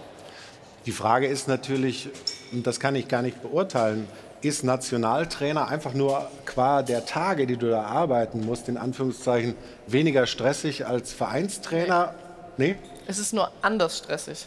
Ja. Also du kannst dir ja auch nicht mit wünsch dir was, also du kannst nicht in Personalentscheidungen in dem Sinne einwirken, sagen, oh, wir müssen jetzt nochmal wie einen Sechser verpflichten oder einen Achter, ich würde gerne die die Leute haben, sondern du musst nehmen das, was jetzt gerade da ist, was aus deiner Nation kommt. Und du hast auch das Problem, du kannst mit denen nicht lange arbeiten. Oftmals, wenn die zu einer Länderspielabstellungsperiode kommen, dann hast du ein, zwei Trainingseinheiten, bevor das Spiel schon direkt ist. Wie willst du deine eigene Spielphilosophie ja. da einimpfen? Also du musst dich eigentlich mit viel, viel weniger Zeit zufrieden geben und mhm. trotzdem deine Akribie nicht verlieren und auch musst du in einer kürzeren, kürzeren Zeit viel, viel mehr begeistern. Und es ist schon ein halber Sichterjob, weil du musst dir so viele Spiele anschauen und hast du nicht, kannst du nicht deinen Analysten losschicken und sagen, hey, guck, mir, guck dir mal das Spiel an und dann sag mir mal, wie die Mannschaft spielt, sondern nein, du musst es selber schauen, um in einer anderen Mannschaft einen Spieler anzuschauen, wäre der was für mich. Das heißt, der Job ist komplett konträr zu dem, was du im Verein machst. Aber viele Menschen erleben es ja jetzt im Homeoffice. Es ist natürlich schon ein Riesenunterschied, ob du dann wirklich zu Hause sitzen kannst, dir die Spiele da anschauen oder wirklich täglich. Ich habe das in Liverpool ja erlebt. Der ist ja wirklich dann von morgens bis abends auf dem Gelände.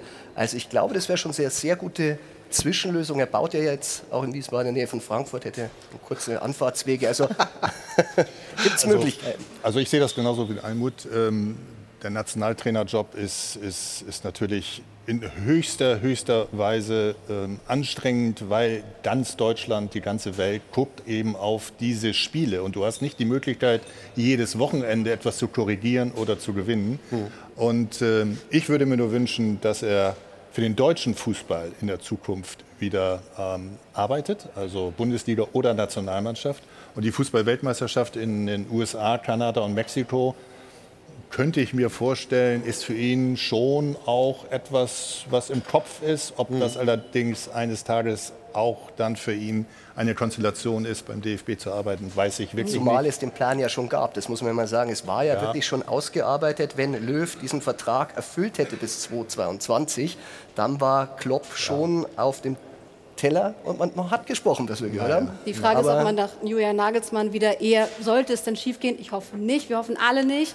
Da sein Vertrag geht ja bis Ende Sommer, dass man dann erstmal dazwischen wieder eine Art Gegenentwurf, ich sag mal Typ Christian Streich setzt, und dann hat Jürgen Klopp immer noch die glaub, Zeit des Jahr dazwischen. Ich glaube, die Verbindungen und Watzke ist ja da auch mit involviert. Man hat da immer wieder angeklopft. Also wenn es nur eine Mini-Chance gibt, Klopp zu bekommen, glaube ich, sind da sehr viele Menschen dahinter. Und er war wirklich auch, oder ist in England auch ein Riesenbotschafter für Deutschland. Ich meine, wenn es aufgefallen ist, genau. die Deutschlandfahne immer am Käppi. Also Hauptsache also Deutschland. Großartig. Jetzt haben wir natürlich ähm, dieses Thema Klopp, ich habe ja gesagt, so ein bisschen im, im, im Bereich Wünsch dir was besprochen. Äh, also es gibt aber auch handfeste Themen. Was bedeutet das denn für die Bundesliga gerade? Also äh, Leverkusen gestern nur unentschieden gespielt, der Vorsprung auf die Bayern ist geschrumpft und der Trainer, Xavi Alonso, Stefan, wird jetzt natürlich mit Liverpool in Verbindung gebracht. Meinst du, dass das Unruhe bringt oder dass das äh, Leverkusen beeinträchtigt? Weil man wird die Frage immer wieder stellen. Und die Gerüchteküche wird immer weiter am Köcheln gehalten. Ja. Also der Doppelpass ist ja eine Sendung, wo auch viel spekuliert wird. Ich glaube, Jürgen Klopp wird sich jetzt erstmal zu 100 Prozent auf Liverpool konzentrieren. Alonso wird sich 100 Prozent auf Leverkusen konzentrieren, um vielleicht die Meisterschaft nach Leverkusen zu holen. Was soll ich jetzt sagen, was im Sommer mit Alonso passiert? Ob er nach Liverpool geht oder wie auch immer? Oder ja, das nicht, aber dass das Thema jetzt da ist und dass das ein. ein, ein ich, ich, glaube, dass beide schlau genug sind, äh, das wegzumoderieren, auch in der Öffentlichkeit, in den Pressekonferenzen. Und das sollten sie auch tun. Sie werden natürlich jede Woche wahrscheinlich gefragt zu irgendwelchen mhm. Spekulationen, mhm. aber ich glaube, dass Sie smart genug sind, um das wegzumoderieren, eben um sich auf das zu konzentrieren, was Sie jetzt gerade machen müssen. Also Liverpool, die Premier League zu gewinnen, äh, die Euroleague vielleicht zu gewinnen, Leverkusen, DFB-Pokal, die Euroleague oder sogar die Meisterschaft. Ja. Da darf es keinen Platz geben für die Trainer, da auch nur in irgendeiner Art und Weise mit reinzugehen, dass die Zeitungen das natürlich machen, machen selbstverständlich. Ähm, Nochmal ganz kurz zurück zu Klopp. Ähm, mit der Nationalmannschaft, wir hatten das Thema gerade, du hast es ja angesprochen, mit, mit dieser Begeisterung. Ich glaube, wenn es einer schafft, in kurzer Zeit, wo die Nationalmannschaft immer zu, zusammenkommt, eine Mannschaft zu begeistern, dann kann das nur Jürgen Klopp sein. Da gibt es keinen anderen. Vielleicht Rudi Völler noch, der es einmal gezeigt hat. Ähm, aber das ist nicht das Thema, sondern diese Trainer, die, haben, die können etwas ganz Großes jetzt noch erreichen in den nächsten vier oder fünf Monaten. Mhm. Ich werde den Teufel tun, ich werde den Teufel tun, deine Frage zu beantworten, weil ja, ich arbeite nicht für diese Zeitung. Aber Stefan, du musst trotzdem, können wir darüber diskutieren, ja. warum Alonso jetzt natürlich absolute ja, Möglichkeiten hat, ganz Europa jetzt als Trainer zu beehren. Und bei Liverpool, ich meine, jeder erinnert sich an das 3-3, was er gegen Milan geschossen hat. Ja. Und diese sensationelle Geschichte, er hat die DNA als Champions League-Sieger natürlich schon das, intus. Ne? Das ist ja alles schön und gut. Aber ist Alonso vielleicht nicht auch glücklich, dass er jetzt gerade bei dem Club ist und trainiert? Und wäre es, wäre es nicht sogar für ihn noch besser als junger Trainer, als noch nicht so erfahrener Trainer in Leverkusen? Ein bisschen in einem ruhigeren Umfeld vielleicht noch äh, zu wachsen. Mit ähm, Sicherheit. Ähm, also diese Überlegung, aber natürlich wird die Diskussion weiter. Und äh, ganz kurz, weil, weil die Ruth, die schaut schon mit den Hufen. Leverkusen, wie gesagt, ich habe ja gesagt, hat den Vorsprung jetzt so ein bisschen eingebüßt. Borja Iglesias ähm, verpflichtet. Die äh, haben den ausgeliehen. Ist ein klassischer Neuner für Boniface sozusagen eine Alternative. Aber auch die Bayern rüsten auf. Ich kann Vollzug vermelden. Die Unterschrift ist trocken. Jetzt ist er da, Sascha Boye, der lang äh, angestrebte Rechtsverteidiger. Gestern kam er ja an, hat den Medizincheck absolviert und jetzt sehen wir heute den offiziellen Post der Bayern. Also bis 2028 hat der Mann von Galatasaray Istanbul den Vertrag unterschrieben, ist ja 23 Jahre jung, äh, Ablöse 28 bis 29 Millionen Euro. Er hat seit 2021 bei Gala gespielt, hat er in der Champions League ja gegen die Bayern auch wirklich überzeugt. Da sind sie bestimmt auf ihn aufmerksam geworden. Und jetzt haben sie eben diese vakante Position mal besetzt. Aber wir wissen auch, sie waren an anderen Positionen beziehungsweise an anderen Namen zuerst dran. Äh, Trippier, äh, Mukiele wollten sie ja haben und jetzt ist es aber Boye geworden. Die Frage ist, ist das jetzt sowas wie eine Alternativlösung oder ist er der Mann, der wirklich diese vakante Position auch gut besetzen kann? Was sagt ihr? Ja, das ist ja das, das, ist das Interessante, äh, Christian. Ähm, was, was sagst du? Ist das die C-Lösung, die B-Lösung oder wie man es jetzt verkauft, die A-Lösung für den rechten Verteidigerposten? Also man muss sagen, es ist tatsächlich die C-Lösung. Natürlich, die Bayern müssen das natürlich jetzt auch so verkaufen. Aber wenn man mal weiß, was da im Hintergrund alles passiert ist, Nordi Mukiele, da wurde Druck gemacht, bei Trippier waren die Verhandlungen wirklich schon sehr, sehr weit beim 33-jährigen Engländer. Und äh, auch bei ihm er stand ja auch schon länger im Scouting-Buch. Christoph Freund hatte immer so fünf Namen in der Luft und bei dem war halt so ein bisschen, er hat seine Stärken in der Offensive, da aber auch noch nicht die Durchschlagskraft und äh, die defensive Wertung war jetzt nicht so hoch, warum er auch erstmal an andere Namen rangegangen ist. Aber Bayern hatte jetzt keine Wahl, deshalb auch dieser Preis, fast 30 Millionen für diesen Spieler, der eigentlich eine große Unbekannte ist. Also, Erst hieß es so 15 Millionen oder sowas. Ne? Dann, man musste jetzt offensichtlich äh, tiefer in die Tasche greifen, weil, weil die Not klar war. Ja, ja, natürlich, man wollte erst nur leihen und dann hat es wirklich nicht geklappt. Und sie waren auch wirklich sehr, sehr spät dran und deshalb auch der hohe Preis. Er wird jetzt spielen müssen, dann kann er es zeigen, aber die 1A-Lösung war nicht. Ist er ein Spieler, den die Bayern haben ihm einen Vertrag gegeben bis 29, also eine langfristige Bindung eingegangen oder 28, weiß ich jetzt nicht genau, aber auf jeden Fall einen längerfristigen Vertrag. Ist er einer, der ist ja noch jung, der die Qualität mitbringt, äh, beim FC Bayern also wirklich zu helfen? Grundsätzlich ist es ja so, wenn, wenn ein Verein eine Position besitzen muss, haben sie immer drei, vier oder auch fünf Spieler zur Auswahl. So. Den einen Trippier haben sie jetzt nicht bekommen, deswegen ist es jetzt Boye geworden. Ich finde diese Lösung eigentlich sehr, sehr gut, weil du einen jungen Spieler kriegst. Du kriegst mhm. keinen 33-Jährigen. Beim 33-Jährigen kann man sagen, ist ein Vorteil, weil er hat die Erfahrung, er wird relativ schnell äh, funktionieren wie bei Dyer aber ich finde diese Lösung nicht schlecht, weil ich habe die Spieler auch gesehen gegen Gala und da hat er wirklich sehr, sehr gut gespielt. Das heißt, schon mal auf allerhöchstem Niveau kann er performen. Mhm. Und er kommt jetzt hierher bei Bayern München, wird sofort spielen, spielen müssen, wird schnell in den Rhythmus auch kommen. Also ich finde diese Verpflichtung gut, ja ja, ähm, hat Du lebst ja teilweise in der Türkei ja, und bin, verfolgst den türkischen Fußball. viel und sie sind punktgleich gerade mit Fenerbahce und deswegen ist es sicherlich auch so gewesen, dass man natürlich zu einem Zeitpunkt kommt mit diesem Wunsch, diesen Spieler zu verpflichten, der überdurchschnittlich spielt in der, in der Liga. Der ist sehr auffällig in seinem äh, Offensivverhalten. Ist aber kein aktueller französischer Nationalspieler, hat nur jeweils ein Nationalspiel in den Jugendnationalmannschaften gehabt, ist also wenn man es positiv ausdrücken will, noch voller Potenzial. Mhm. Und wenn er das in einer der Top 5 Ligen in Europa jetzt hebt, dann hat Bayern einen sehr guten Deal gemacht. Ähm, es wird sich eben zeigen, wenn alle wieder fit sind bei Bayern München, wie hoch die, der Wettbewerb ist, ob er diese Spielzeiten bekommt, ob er sich auf Dauer durchsetzt. Im Moment hilft er natürlich Bayern München weiter. Mhm. Ähm, alle anderen Spieler hätten ihnen auch weitergeholfen. Ich drücke die Daumen. Ist ein sehr, sehr sympathischer, dynamischer ähm, Spieler und passt sicherlich auch zu Bayern für diese Phase. Michael, ähm, wenn man das lässt sich natürlich nur bedingt vergleichen, die Situation beim FC Augsburg und beim FC Bayern.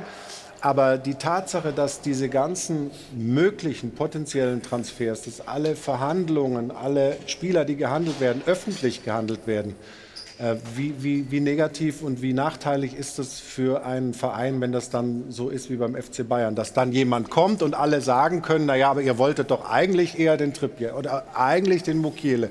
Ähm, wie, wie, bewertest du das aus der Distanz, die, glaube ich, nur 90 Kilometer sind, Augsburg nach München? Ja, und vielleicht ein bisschen aus der Sicht eines Vereinsverantwortlichen. Das ist natürlich nie förderlich, wenn so viele Informationen nach draußen kommen. Wir diskutieren jetzt hier, ist er die 1a-Lösung, die 1b-Lösung, die 1c-Lösung. Das heißt, er kommt schon mit einer Hypothek nach München. Das heißt, er wird eben eher als derjenige gesehen, der der Notnagel war, obwohl die Qualität vielleicht vorhanden ist, bei Bayern in Zukunft auch eine, eine gute Rolle spielen zu können kann nur von uns berichten, wir versuchen die Dinge immer sehr, sehr intern und geschlossen zu diskutieren, weil du auch in eine schlechte Verhandlungsposition kommst. Das kann man darüber streiten, ob der Preis angemessen ist oder nicht.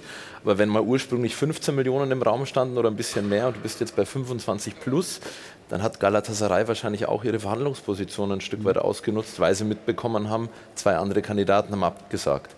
Heißt, es ist nie gut oder selten gut für einen Verein, wenn zu viel nach außen kommt. Und ich glaube, die Bayern sind ja auch bestrebt, das so lange wie möglich intern zu halten. Aber es ist bei so einem großen Club auch schwieriger als bei uns. Ja, oder? Ja, unser Job, und man muss ja auch sagen, zwischendrin, um die Personalie einzuordnen, war man bei Bayern nach der Absage von Trippier schon so weit, dass man sagt, man holt gar keinen mehr. Man darf nicht vergessen, Masraui, ich glaube Dienstag spielt er mit Marokko, Südafrika im Achtelfinale, äh, könnte theoretisch am Mittwoch schon wieder im Flieger sitzen. Die haben schon gesagt, vielleicht sparen wir uns das Geld jetzt einfach auch, aber aufgrund der aktuellen Verletzungen jetzt mit Upamecano, und mit Leimer. Sie waren zum Handeln gezwungen und wie Michael sagt, äh, das drückt natürlich dann wirklich auf die Verhandlungen und ja. äh, macht den Preis natürlich teuer. Jetzt haben wir die Coman-Verletzung zwei Monate noch dazu. In dem Mannschaftsteil ist der Kader, glaube ich, breiter aufgestellt und qualitativ kann man eher ersetzen aus dem, was da ist.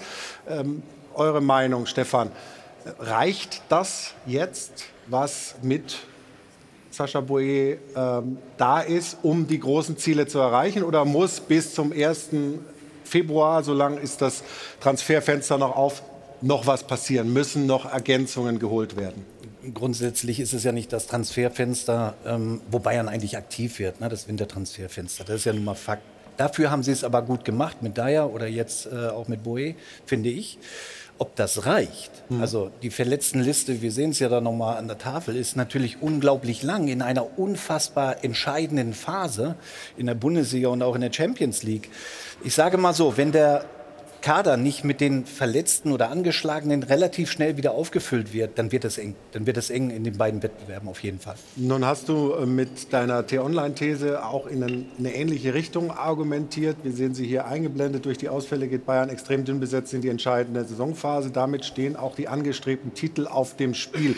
Die Frage, die sich für mich anschließt, ist, kann in so einer Situation, wo du so mit dem Rücken zur Wand stehst, personell, kann da nicht auch so eine Gemeinschaft irgendwie enger zusammenrücken, genau. so, so eine Mannschaft? Schwierig, schwierig. Wenn du diese Ziele hast, nämlich Gewinn der Meisterschaft bzw. der Champions League, ist das schwierig, weil du die Qualität dann hinten dran eben nicht mehr hast. Bayern München hat es ja oft gesagt, wir wollen ein Stück weit mehr auf die Nachwuchs gehen, Pavlovic, äh, Kretzig. Aber das ist in der entscheidenden Phase, die jetzt im Februar oder März beginnt, unglaublich schwierig, weil du dann die Qualität nicht hast, um diese Titel zu gewinnen. Schwierig, aber nicht unmöglich. 2001, muss Schwierig, ja aber nicht unmöglich. Ja. Owen Hargreaves, der hat euch ja wirklich sehr unterstützt, auch dich im Mittelfeld. Der hätte vielleicht die Chance damals auch nicht bekommen. Äh, damals war Jeremies verletzt. Jetzt haben wir mit Pavlovic einen, der, finde ich, das sehr, sehr gut macht. Vielleicht wird Tuchel ja auch ein bisschen da zu seinem Glück gezwungen. Hier musst du aber unterscheiden mit Hargreaves, damals bei uns.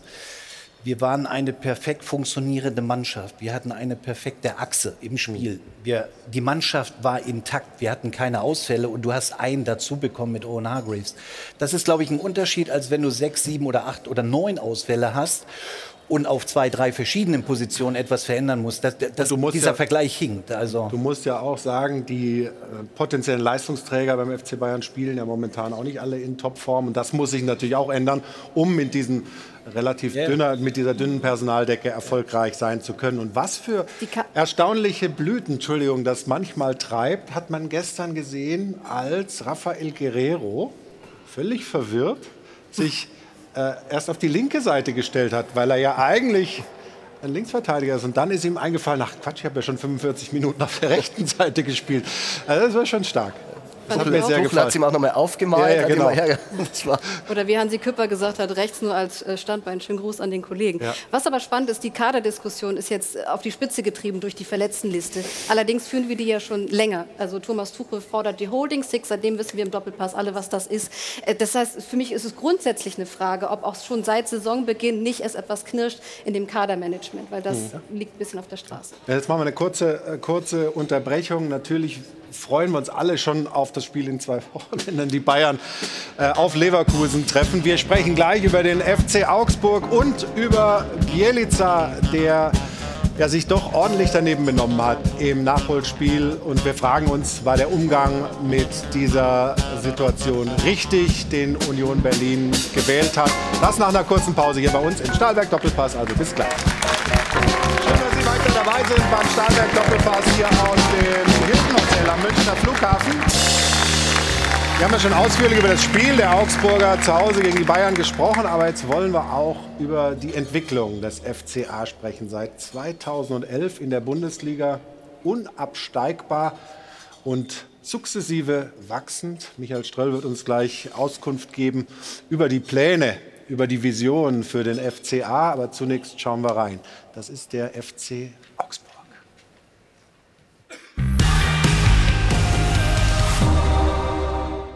Um ein Haar hätte der FCA mal wieder einen großen blamiert. Innerhalb von einer Woche lassen die Schwaben mit Bayern und Leverkusen gleich zwei Top-Teams schlecht aussehen. Und seit 13 Jahren gilt in der Bundesliga, niemand spielt gern gegen Augsburg. Als der FCA 2011 erstklassig wurde, rechnete niemand mit einer langen Verweildauer. Doch der Provinzclub investiert erfolgreich in eine professionelle Infrastruktur und hat heute nicht nur ein eigenes Stadion, sondern einen der modernsten Sportparks der Liga. Und Augsburg ist heute finanziell kerngesund. Und was die immer wieder kritisierte Verzwergung der Liga angeht, hier die lange Liste von vermeintlichen Riesen, die seit 2012 abgestiegen sind während Zwerg Augsburg regelmäßig die Liga gehalten hat und noch nicht mal in der Relegation war. Wenn die Riesen zu schwach sind, ist das nicht die Schuld der Zwerge. Und so klein ist Augsburg auch nicht mehr. Das Stadion ist voll und stimmungsvoll, auch wenn der Gegner nicht Bayern München heißt. Und seit 17 Jahren beim FCA mit dabei Michael Ströll. Eine Karriere vom Praktikanten zum verantwortlichen Geschäftsführer. Ströll hält sich eher im Hintergrund auf, doch den FC Augsburg will er in die Top 10 der Liga bringen. Wir fragen, wie will der FCA sein Zwergen-Image ablegen? Herr Ströll.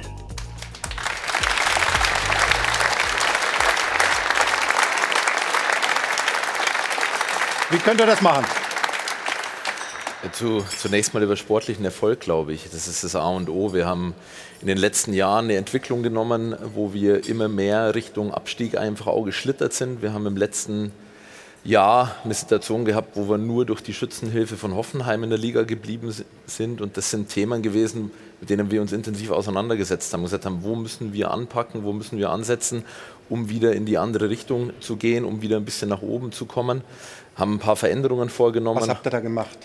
Wir haben uns breiter im Sport aufgestellt. Wir haben die Strukturen geschaffen für einen Bundesliga-Verein, die wir nachziehen mussten über die letzten Jahre und haben uns Kompetenz ins Haus geholt. Wir haben mit Marinko Jurendic einen neuen Sportdirektor, mit Heinz Moser einen Leiter Entwicklung, die extrem viel Erfahrung und Expertise aus der Schweiz mit einbringen, mit Christoph Janker, jemanden, der bei uns ausgebildet wurde, ehemaliger Spieler ist und haben uns da wirklich Expertise reingeholt und versprechen uns da durch eine breitere Basis auch für die Zukunft sportlichen Erfolg in dem Zusammenhang dann auch einen neuen Trainer mit Jes Torup geholt, den, glaube ich, wenige auf dem Schirm hatten und in Bereichen und in Ländern geschaut, wo man vielleicht in der Bundesliga nicht immer sofort fündig wird, sondern da ist man es gewohnt, erstmal in Deutschland zu schauen, im eigenen äh, Sud irgendwo zu suchen. Und wir sind bewusst einen anderen Weg gegangen und glauben, dass mit der Basis, die wir in Augsburg haben, für die Zukunft noch erfolgreicher sein können und wollen ambitionierte Ziele auch uns stecken.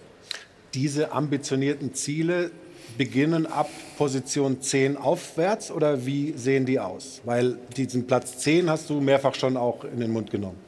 Ja, ich glaube, dass wir mit unseren Voraussetzungen, die wir jetzt geschaffen haben, die Möglichkeit haben, immer wieder in die Top 10 reinzustoßen. Um das mal einzuordnen, Top 10 heißt bei uns nicht, dauerhaft Zehnter werden zu müssen. Ich glaube, das ist unrealistisch. Wir wissen, wo wir herkommen als FC Augsburg.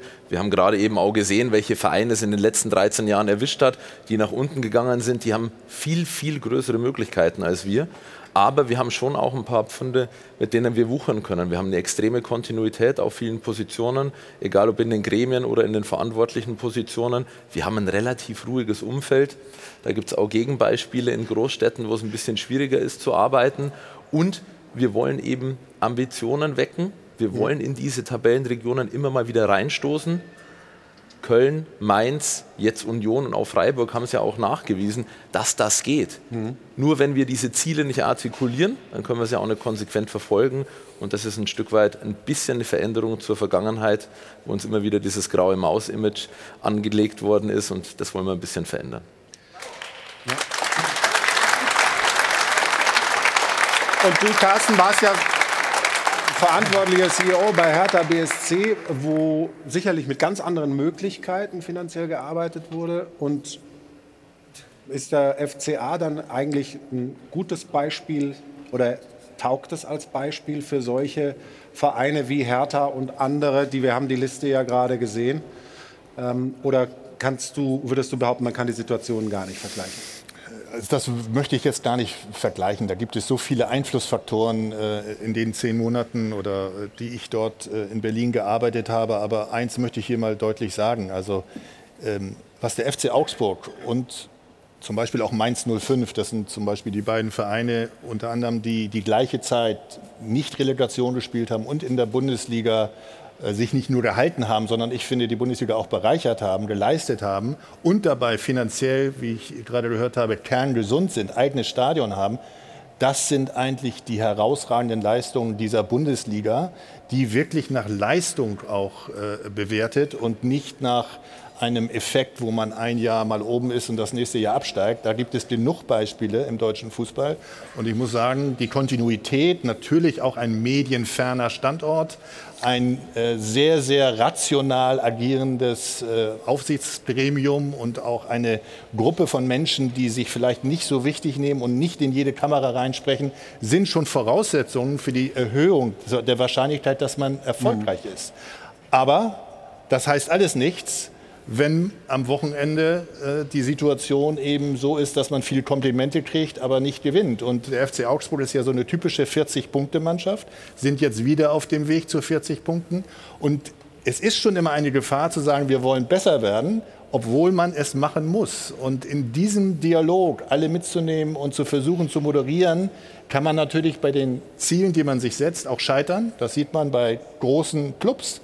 Auch der FC Augsburg wird aufpassen müssen, dass man nicht etwas intern versucht zu sein, was man nicht ist. Zwei Saisons, Fünfter und Achter, waren Ausreißer aus heutiger Sicht. Ich bin gespannt, ob man zum FC äh, Freiburg wird oder ob man in, diesem, äh, in dieser Situation der letzten sechs äh, auch in den nächsten Jahren bleibt, was übrigens kein Misserfolg wäre bei all dieser Herausforderungen, die die Bundesliga jede Woche bringt. Also Hut ab. Ja, total. Und äh, wir haben ja hier in unserem Team auch mehr oder weniger eine Augsburgerin, wenn ich das richtig weiß. Ruth hat noch ein paar Zahlen äh, zum FCA, die durchaus beeindruckend sind. Das ist so. Augsburg ist heute überproportional vertreten in unserer Sendung. Ja. Das stimmt. Ich komme jetzt ein bisschen vor wie eine Wirtschaftsprüferin. Ich habe ein paar Zahlen dabei, die belegen, dass der FCA sehr stabil unterwegs ist und die Zahlen ähm, durchaus gesteigert hat. Wenn wir sehen, 2024 der Umsatz bei 100 Millionen, das ging los 2006 bei 10 Millionen. Dann gab es ein negatives Eigenkapital, da sind wir jetzt bei 50 Millionen. Und ich finde die Mitgliederzahlenentwicklung auch interessant. Da sind wir jetzt bei knapp 25.000, habe ich mir vorhin noch sagen lassen da ist schon noch ein bisschen was äh, draufgekommen.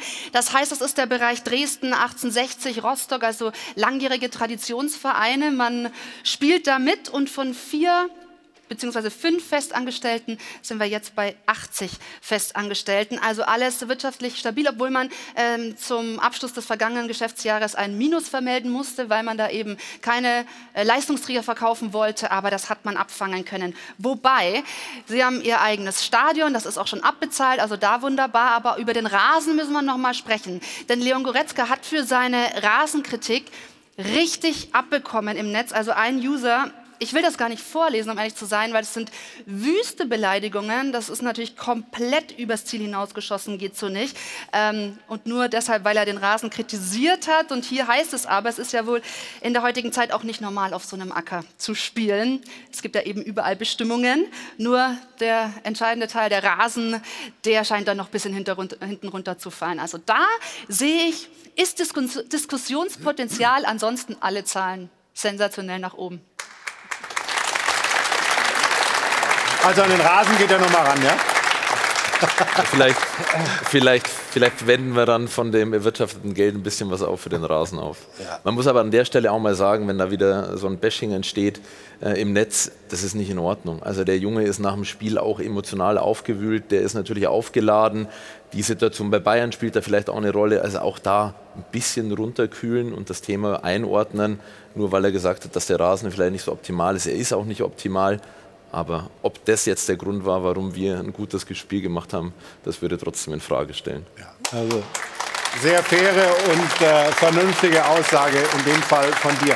Wir haben vorhin in dem Beitrag nur in so einem Nebensatz gehört vom Praktikanten zum Geschäftsführer.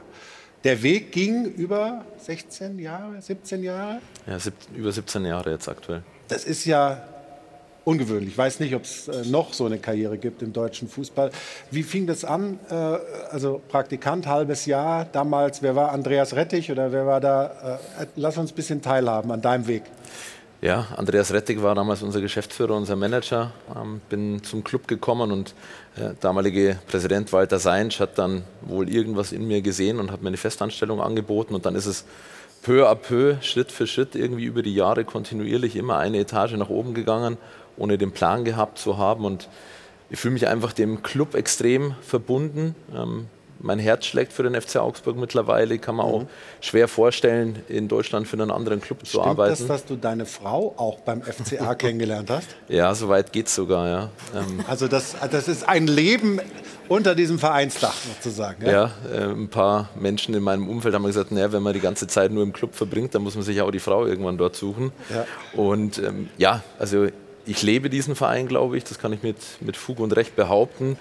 Und ich spüre auch eine Verantwortung für diesen Club, für die Fans und natürlich auch für alle Mitarbeiter. Mhm. Und der wollen wir Tag für Tag gerecht werden und deswegen wollen wir den Club auch auf das nächste Level entwickeln, wohl wissend, dass es ein sehr herausforderndes Umfeld ist und immer mit der Botschaft, wir wissen, wo wir herkommen und mhm. können einordnen, wie wir in der Bundesliga auch verortet sind. Und das ist auch beeindruckend, wie der FCA da gearbeitet hat äh, über diese Jahre und wo sie jetzt stehen. Trotzdem ist das natürlich immer noch eher ein regionales Thema, nicht unbedingt ein nationales Thema, internationales Thema, vielleicht nicht was. Wie, wo kann der Weg hinführen für den FCA? Du verfolgst ja, weil du hier in München bist, weil du äh, als Fußballchef der Bildgruppe auch die Südvereine natürlich machst, den FCA auch.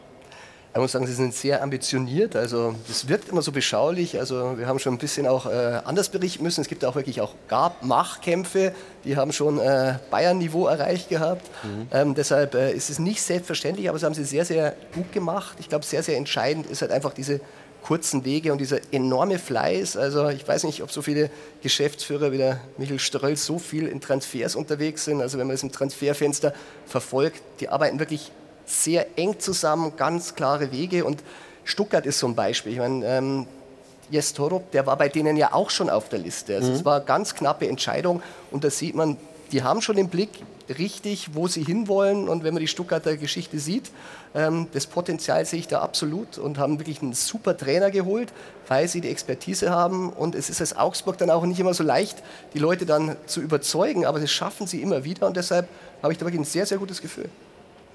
2015, ja. Ein bisschen gewartet, bis er. Ich finde das ganz spannend, weil wir jetzt davon sprechen, ob, ob, Augsburg ein Zwerg ist, internationale Erfahrung gibt. Ich durfte 2015 mit dabei sein. Belgrad ist für mich noch ein einzigartiges Erlebnis. Also da stehen übrigens die Leute mit dem Feuerlöscher schon vor der Kurve und man hat mir nur geraten, ganz schnell in die Mixzone, als Raul Bobadilla das Siegtor gemacht hat, äh, zu verschwinden. Einzigartig, damals habt ihr gesagt, in Europa kennt uns keine Sau. Wenn ihr jetzt wieder da anknüpfen würde, würde ich sagen, das Motto müsste man sich noch mal überlegen, oder? Was wird es dann?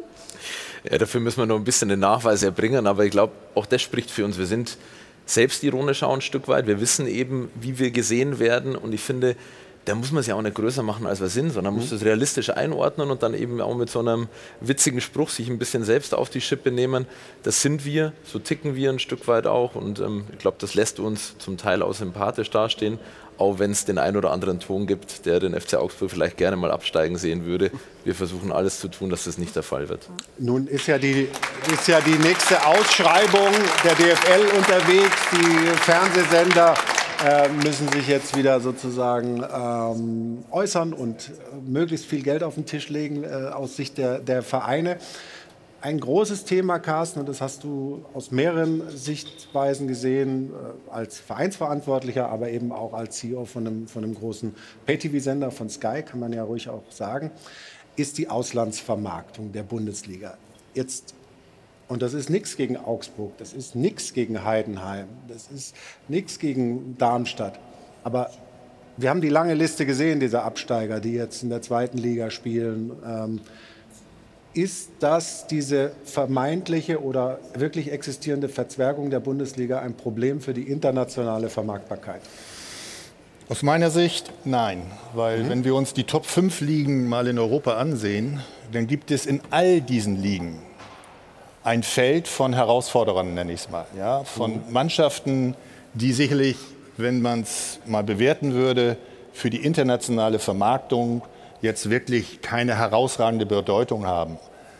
Aber ich finde, wir sehen das in Deutschland immer so ein bisschen auf verklärt, Tradition und die müssten Bundesliga spielen, nur weil sie mal ähm, irgendwas gewonnen haben in der Vergangenheit. Ich finde das äh, System in der Bundesliga und zweiten Bundesliga hochspannend, weil Leistung setzt sich eben bei uns durch und nichts anderes. Und zwar die sportliche und wirtschaftliche Leistung. Und da hat der FC Augsburg den Platz in der Bundesliga eben deutlich mehr verdient als manche Mannschaften, die heute in der zweiten und dritten Liga spielen. Und für die Vermarktbarkeit in Brasilien oder in, äh, in China bringt der FC Augsburg sicherlich keine große Bewandtnis. Aber das ist nicht das Problem aus heutiger Sicht. Das ist nicht das Problem für die deutsche Fußballliga, sich dort durchzusetzen. Da müssen an, äh, andere Entscheidungen getroffen werden. Die werden ja jetzt auch vorbereitet, mehr Präsenz im Ausland etc. Mhm. Und wir müssen auch eins sehen, der deutsche Fußball wirtschaftet viel, viel solider und rationaler als zum Beispiel der spanische, der italienische und PSG in Frankreich. Und die Stars werden natürlich gerne in der internationalen Vermarktung dann auch gerne gesehen, bringen aber, glaube ich, dem System Fußball in Deutschland dann vielleicht einen guten Vertrag. Aber das ganze System profitiert davon nicht. Deswegen ist es ein sehr, sehr schwieriges Abwägen, wie will man den deutschen Fußball international positionieren. Aber der FC Augsburg, finde ich, was wir heute alles gesehen und gehört haben, hat durch seine Performance der letzten Jahre den Platz in der Bundesliga mehr als verdient. Und ob er jetzt international ein Asset ist oder nicht, ist mir ziemlich egal. Ich finde, sie haben großen Respekt verdient für das, was sie da machen. Unzweifelhaft. Aber Michael, und wenn man es von der anderen Seite betrachtet, ihr habt doch auch gerne Mannschaften bei euch in Augsburg zu Gast, die den Gästeblock voll machen, oder? Also insofern auch für euch ist es ja ein Thema. Es ist ja ein Unterschied, ob Hoffenheim kommt oder der HSV oder Schalke oder Darmstadt? Oder? Es ist die Frage, nach was man geht. Wenn es darum geht, wer bringt wie viele Fans mit, dann ist es natürlich so, dass die vermeintlichen Traditionsclubs, die eben früher mal was gewonnen haben, mehr ziehen als andere Vereine. Aber ich bin da total bei Carsten. Ich glaube, am Ende geht es schon auch um die Performance. Weil diese Traditionsvereine, die haben ja per se ein Mehr an Geld zur Verfügung, grundsätzlich eine größere Fanbasis. Und wenn die es dann nachweislich über die letzten 13 Jahre, wo wir in der Bundesliga spielen, nicht geschafft haben, besser zu performen, obwohl sie mehr Möglichkeiten haben, mhm. dann haben entweder wir besser gewirtschaftet oder gearbeitet oder diese Clubs eben nicht ganz so gut gearbeitet. Und wenn die Performance sti stimmt, dann sollen Vereine wie Darmstadt, vielleicht jetzt auch Kiel nächstes Jahr, Heidenheim, Augsburg, Mainz, auch Freiburg vor ein paar Jahren noch, in der Bundesliga spielen, weil sie einfach einen guten Job gemacht haben. Und der Überzeugung bin ich. Und nicht, dass man einer Tradition hinterherhängt, die irgendwann mal da war, die auch eine Berechtigung hat. Aber es geht um Leistung und Performance. Und die Zuschauerzahlen in der Bundesliga sind ja top, ja, weiterhin. Ja. ja. Und wenn wir jetzt sagen, da sind einige Mannschaften drin, die bringen nicht so viele mit. Die Stadien sind mit 40.000 im Schnitt wirklich europaweit am besten gefüllt. Selbst die zweite Liga ja, ja, hat mehr Zuschauer als die französische äh, Liga. Liga. Also Deutschland ist wirklich äh, vom Stadionbesuch fantastisch. Michael, wo ihr euch äh, seht, tabellarisch für die Zukunft, wo ihr gerne sein wollt, hast du uns vorhin gesagt. Was wünschst du dir denn für den äh, FCA, was, was oft äh, besprochen wird, was oft so als Vorbild gilt, ist sowas wie Freiburg? Konstanz in der Führung, Konstanz auf der Trainerposition. Das ist euch in den letzten Jahren nicht immer gelungen, um es äh, mal offen anzusprechen. Ist das was, was für euch in der Zukunft eine besondere Wichtigkeit vielleicht hat? Ich glaube, grundsätzlich ist es für uns wichtig, dass wir unsere DNA bewahren. Wir haben vorhin darüber gesprochen, eben, dass es unangenehm ist, nach Augsburg zu kommen, wenn man über die Spielweise spricht, dass wir das wieder auf den Platz bringen, was wir die letzten Jahre ähm, vielleicht nicht mehr so hatten. Das, was wir die letzten Monate unter Jes Torup wieder an den Tag legen. Den Biss des gesamten Clubs, die Leidenschaft, Kampf, Identität mit dem Club, mhm. Kontinuität auf den Führungspositionen, Kontinuität in den Gremien, auch auf der Trainerposition. Und wenn wir dieses, dieses, dieses Mantra der FCA-Familie bemühen und wir uns das auch in der Zukunft aufrechterhalten können, dann haben wir, glaube ich, viel gewonnen. Und ich glaube schon, dass auch das ein wichtiges Kriterium ist, um erfolgreich zu sein. Wir haben eine ganz tolle Sponsorenlandschaft in und um den Club, eine schöne Fanbase, die noch nicht auf dem Level ist wie bei den Traditionsvereinen, aber trotzdem nicht zu verachten. Wenn wir uns das bewahren können, dann bin ich überzeugt, werden wir in Zukunft auch noch erfolgreicher sein. Klingt gut. Wir drücken die Daumen und äh, können nur sagen, wirklich bemerkenswert, was da geleistet wurde in Augsburg die letzten Jahre. Bin gespannt, wo das in dieser Saison für euch noch hingeht. Und gleich der Aufrüger von unter der Woche. Bielica, der Trainer von Union und sein Scharmützel mit Sané. War der Umgang der Unioner mit ihrem eigenen Trainer richtig oder hätte man es so machen müssen, wie es zum Beispiel in der Bildzeitung gefordert wird, man muss ihn äh, loswerden. Wir schalten zu unserem Reporter nach Berlin. Wir fragen die Fans das und vieles mehr nach einer kurzen Pause hier bei uns im Stahlberg Doppelpass. Also bis gleich. Und wir kommen zurück hier, Stahlberg Doppelpass, Airport Hilton. Wir haben mit Michael Ströll, dem Geschäftsführer des FCA, über die Visionen, auch die Kennzahlen dieses Vereins gesprochen. Aber Stefan, wir müssen ja auch mal über die Art und Weise, wie Sie Fußball spielen, sprechen. Und da hat sich aus deiner Sicht eine ganze Menge getan. Genau, das ist ja ein entscheidender Punkt, wie, wie es sportlich aussieht. Und ich glaube, Sie haben eine sehr, sehr gute Entwicklung genommen. Unter Jes Torup finde ich die Art und Weise, wie ihr mittlerweile Fußball spielt, Früher war es angelegt auf Zufallsprodukte, langer Ball auf den zweiten gehen oder über Standards Tore zu erzielen. Mittlerweile spielen sie wirklich richtig guten Fußball. Ihr presst hoch, ihr geht auf Ballbesitz. Das macht die oder macht Augsburg ja auch attraktiv, auch attraktiv dann für die Spieler, die ihr ins Visier nehmt und sagt, kommt mal zu uns, weil ihr mittlerweile wirklich richtig guten Fußball auch spielt. Das kam mir eben leider ein bisschen zu kurz, aber dafür wirklich ein Kompliment. Vielen Dank dir. Ja. Nimmt er, glaube ich, an. Almut, die Frauenbundesliga hat auch schon wieder begonnen. Ja, der Ball rollt wieder. Die Bayern haben vorgelegt, haben gewonnen. Ähm, wie groß ist deine Vorfreude auf die, auf die Rückrunde und auch auf das, was ja, dein Verein, der VfL Wolfsburg. Mein, mein Verein.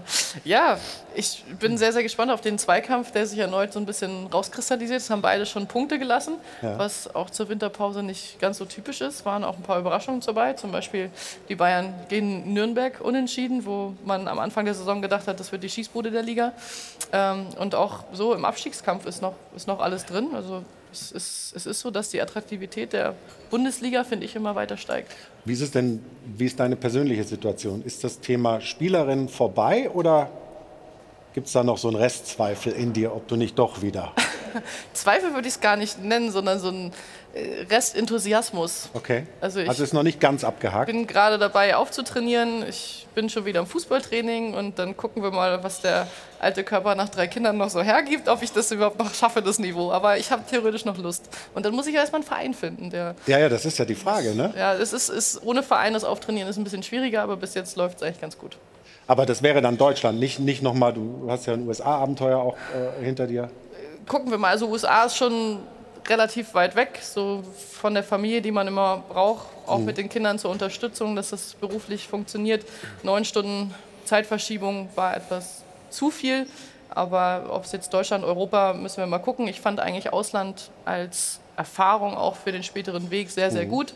Könnte ich mir sehr gut vorstellen, aber erstmal erst schauen, dass ich wieder fit werde und dann gucken wir weiter. Ich bin mir eigentlich sicher, dass die ehemalige Welttorhüterin, sechsmal deutsche Meisterin und, und, und, und irgendwie wieder einen guten Job finden wird, wenn sie denn will. Christina, du wirst kommentieren wieder bei uns äh, Montagsspiel Essen auf Sport 1, Essen gegen Wolfsburg. Ist das äh, eine klare Sache oder ist Essen eigentlich viel besser, als das vielleicht so erstmal wirkt auf, äh, für den, der sich nicht so intensiv mit Frauenfußball beschäftigt. Ja, total. Am Ende der letzten Saison haben wir gedacht, Essen als letzter verbliebener reiner Frauenclub, sagt man da immer dazu, ohne Kooperation eben mit einem Männerbundesligistenverein, wird es schwer haben. Die spielen so einen geilen Ball diese Saison. Ähm, sie sind schnell und das Tolle ist, dass du immer wieder siehst, welche Klassespielerinnen halt aus der Schule, aus der Essener Schule halt rauskommen. Also jetzt sehen wir auf Wolfsburger Seite eine Vivian Endemann, das ist so eine schnelle, spritzige, die kommt äh, von Essen. Ja. Und äh, der Coach Markus Högner, das ist für mich auch so ein Christian Streich-Typ, der Talente halt sieht. Der steht immer im U17-Trainingsgelände und guckt sich die ein oder andere raus.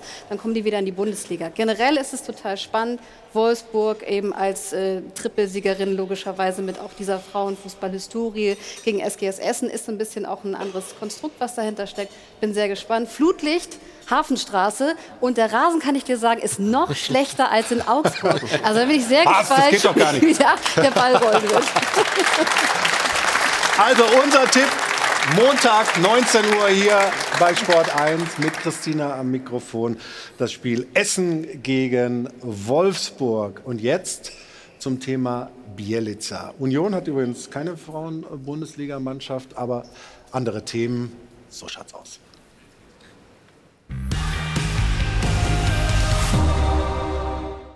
In der Bundesliga wird neuerdings wieder ordentlich durchgegriffen bzw. zugegriffen. Nenad Bjelica hat sich erst im Gesicht von Leroy Sané und anschließend auch hier noch im Ton vergriffen. Und Erinnerungslücken hatte er auch habe mich in meiner Coachingzone provoziert gefühlt. Das ist sehr interessant, denn Bielica war gar nicht in seiner Coachingzone. So schaut's aus. Bielica ist nicht der erste Bundesliga-Trainer, dessen Benehmen ein bisschen fragwürdig wirkt. Auch Kloppo musste schon mal 10.000 Euro zahlen, weil er kurz davor war, den vierten Offiziellen unzerkaut aufzufressen. Und er hat es nur deshalb nicht getan, weil ihm rechtzeitig eingefallen ist, dass er ja eigentlich Vegetarier ist. So schaut's aus. Bundesliga-Trainer sind während des Spiels natürlich stressgeplagt und vor lauter Adrenalin wird das Hirn zumindest manchmal ein bisschen unzureichend durchblutet. Norbert Meyer setzt 2005 zu diesem legendären Kopfstoß an und sinkt sofort in eine tiefe Ohnmacht. Das böse Erwachen? Meyer wurde erst entlassen und dann vom DFB drei Monate gesperrt. Vermutlich einen Monat für die Unsportlichkeit und zwei Monate für die absolut beschissene Schauspielleistung. So schaut's aus. Die Goldene Himbeere 2017 hätte an Heiko Herrlich gehen müssen. Der damalige Trainer von Bayer Leverkusen spielt hier den sterbenden Schwan. Herrlich! Immerhin hat er sich später entschuldigt. Strafe damals 12.000 Euro. So schaut's aus. Zu einer halbherzigen schriftlichen Entschuldigung bei Sané konnte sich Nenad Bjelica erst nach zwei Tagen durchringen. Verständlich, wenn man sich eigentlich als Opfer fühlt. Kommt ein Ball zu mir, ich will den Ball holen und einfach zum Sané geben. Hier will er Sané den Ball geben. Ist halt ein Fußballer, der kann nicht besser werfen. Und wir lernen, auch nach dem Spiel kann der Zustand gestörter Wahrnehmung noch lange anhalten. Der hat mich geschubst, der wollte schnell spielen, hat mich geschubst.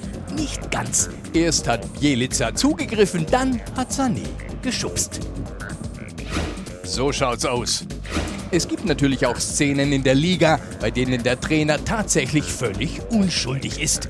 Der DFB sperrte Bielica jedenfalls nur drei Spiele. Außerdem muss der Union-Trainer 25.000 Euro zahlen. Die Strafe ist vielleicht auch deshalb so milde, weil Bielica die Rolle des Unschuldslams auf den letzten Drücker doch noch aufgegeben hat. Dann geht auch äh, die rote Karte äh, absolut in Ordnung. So schaut's aus.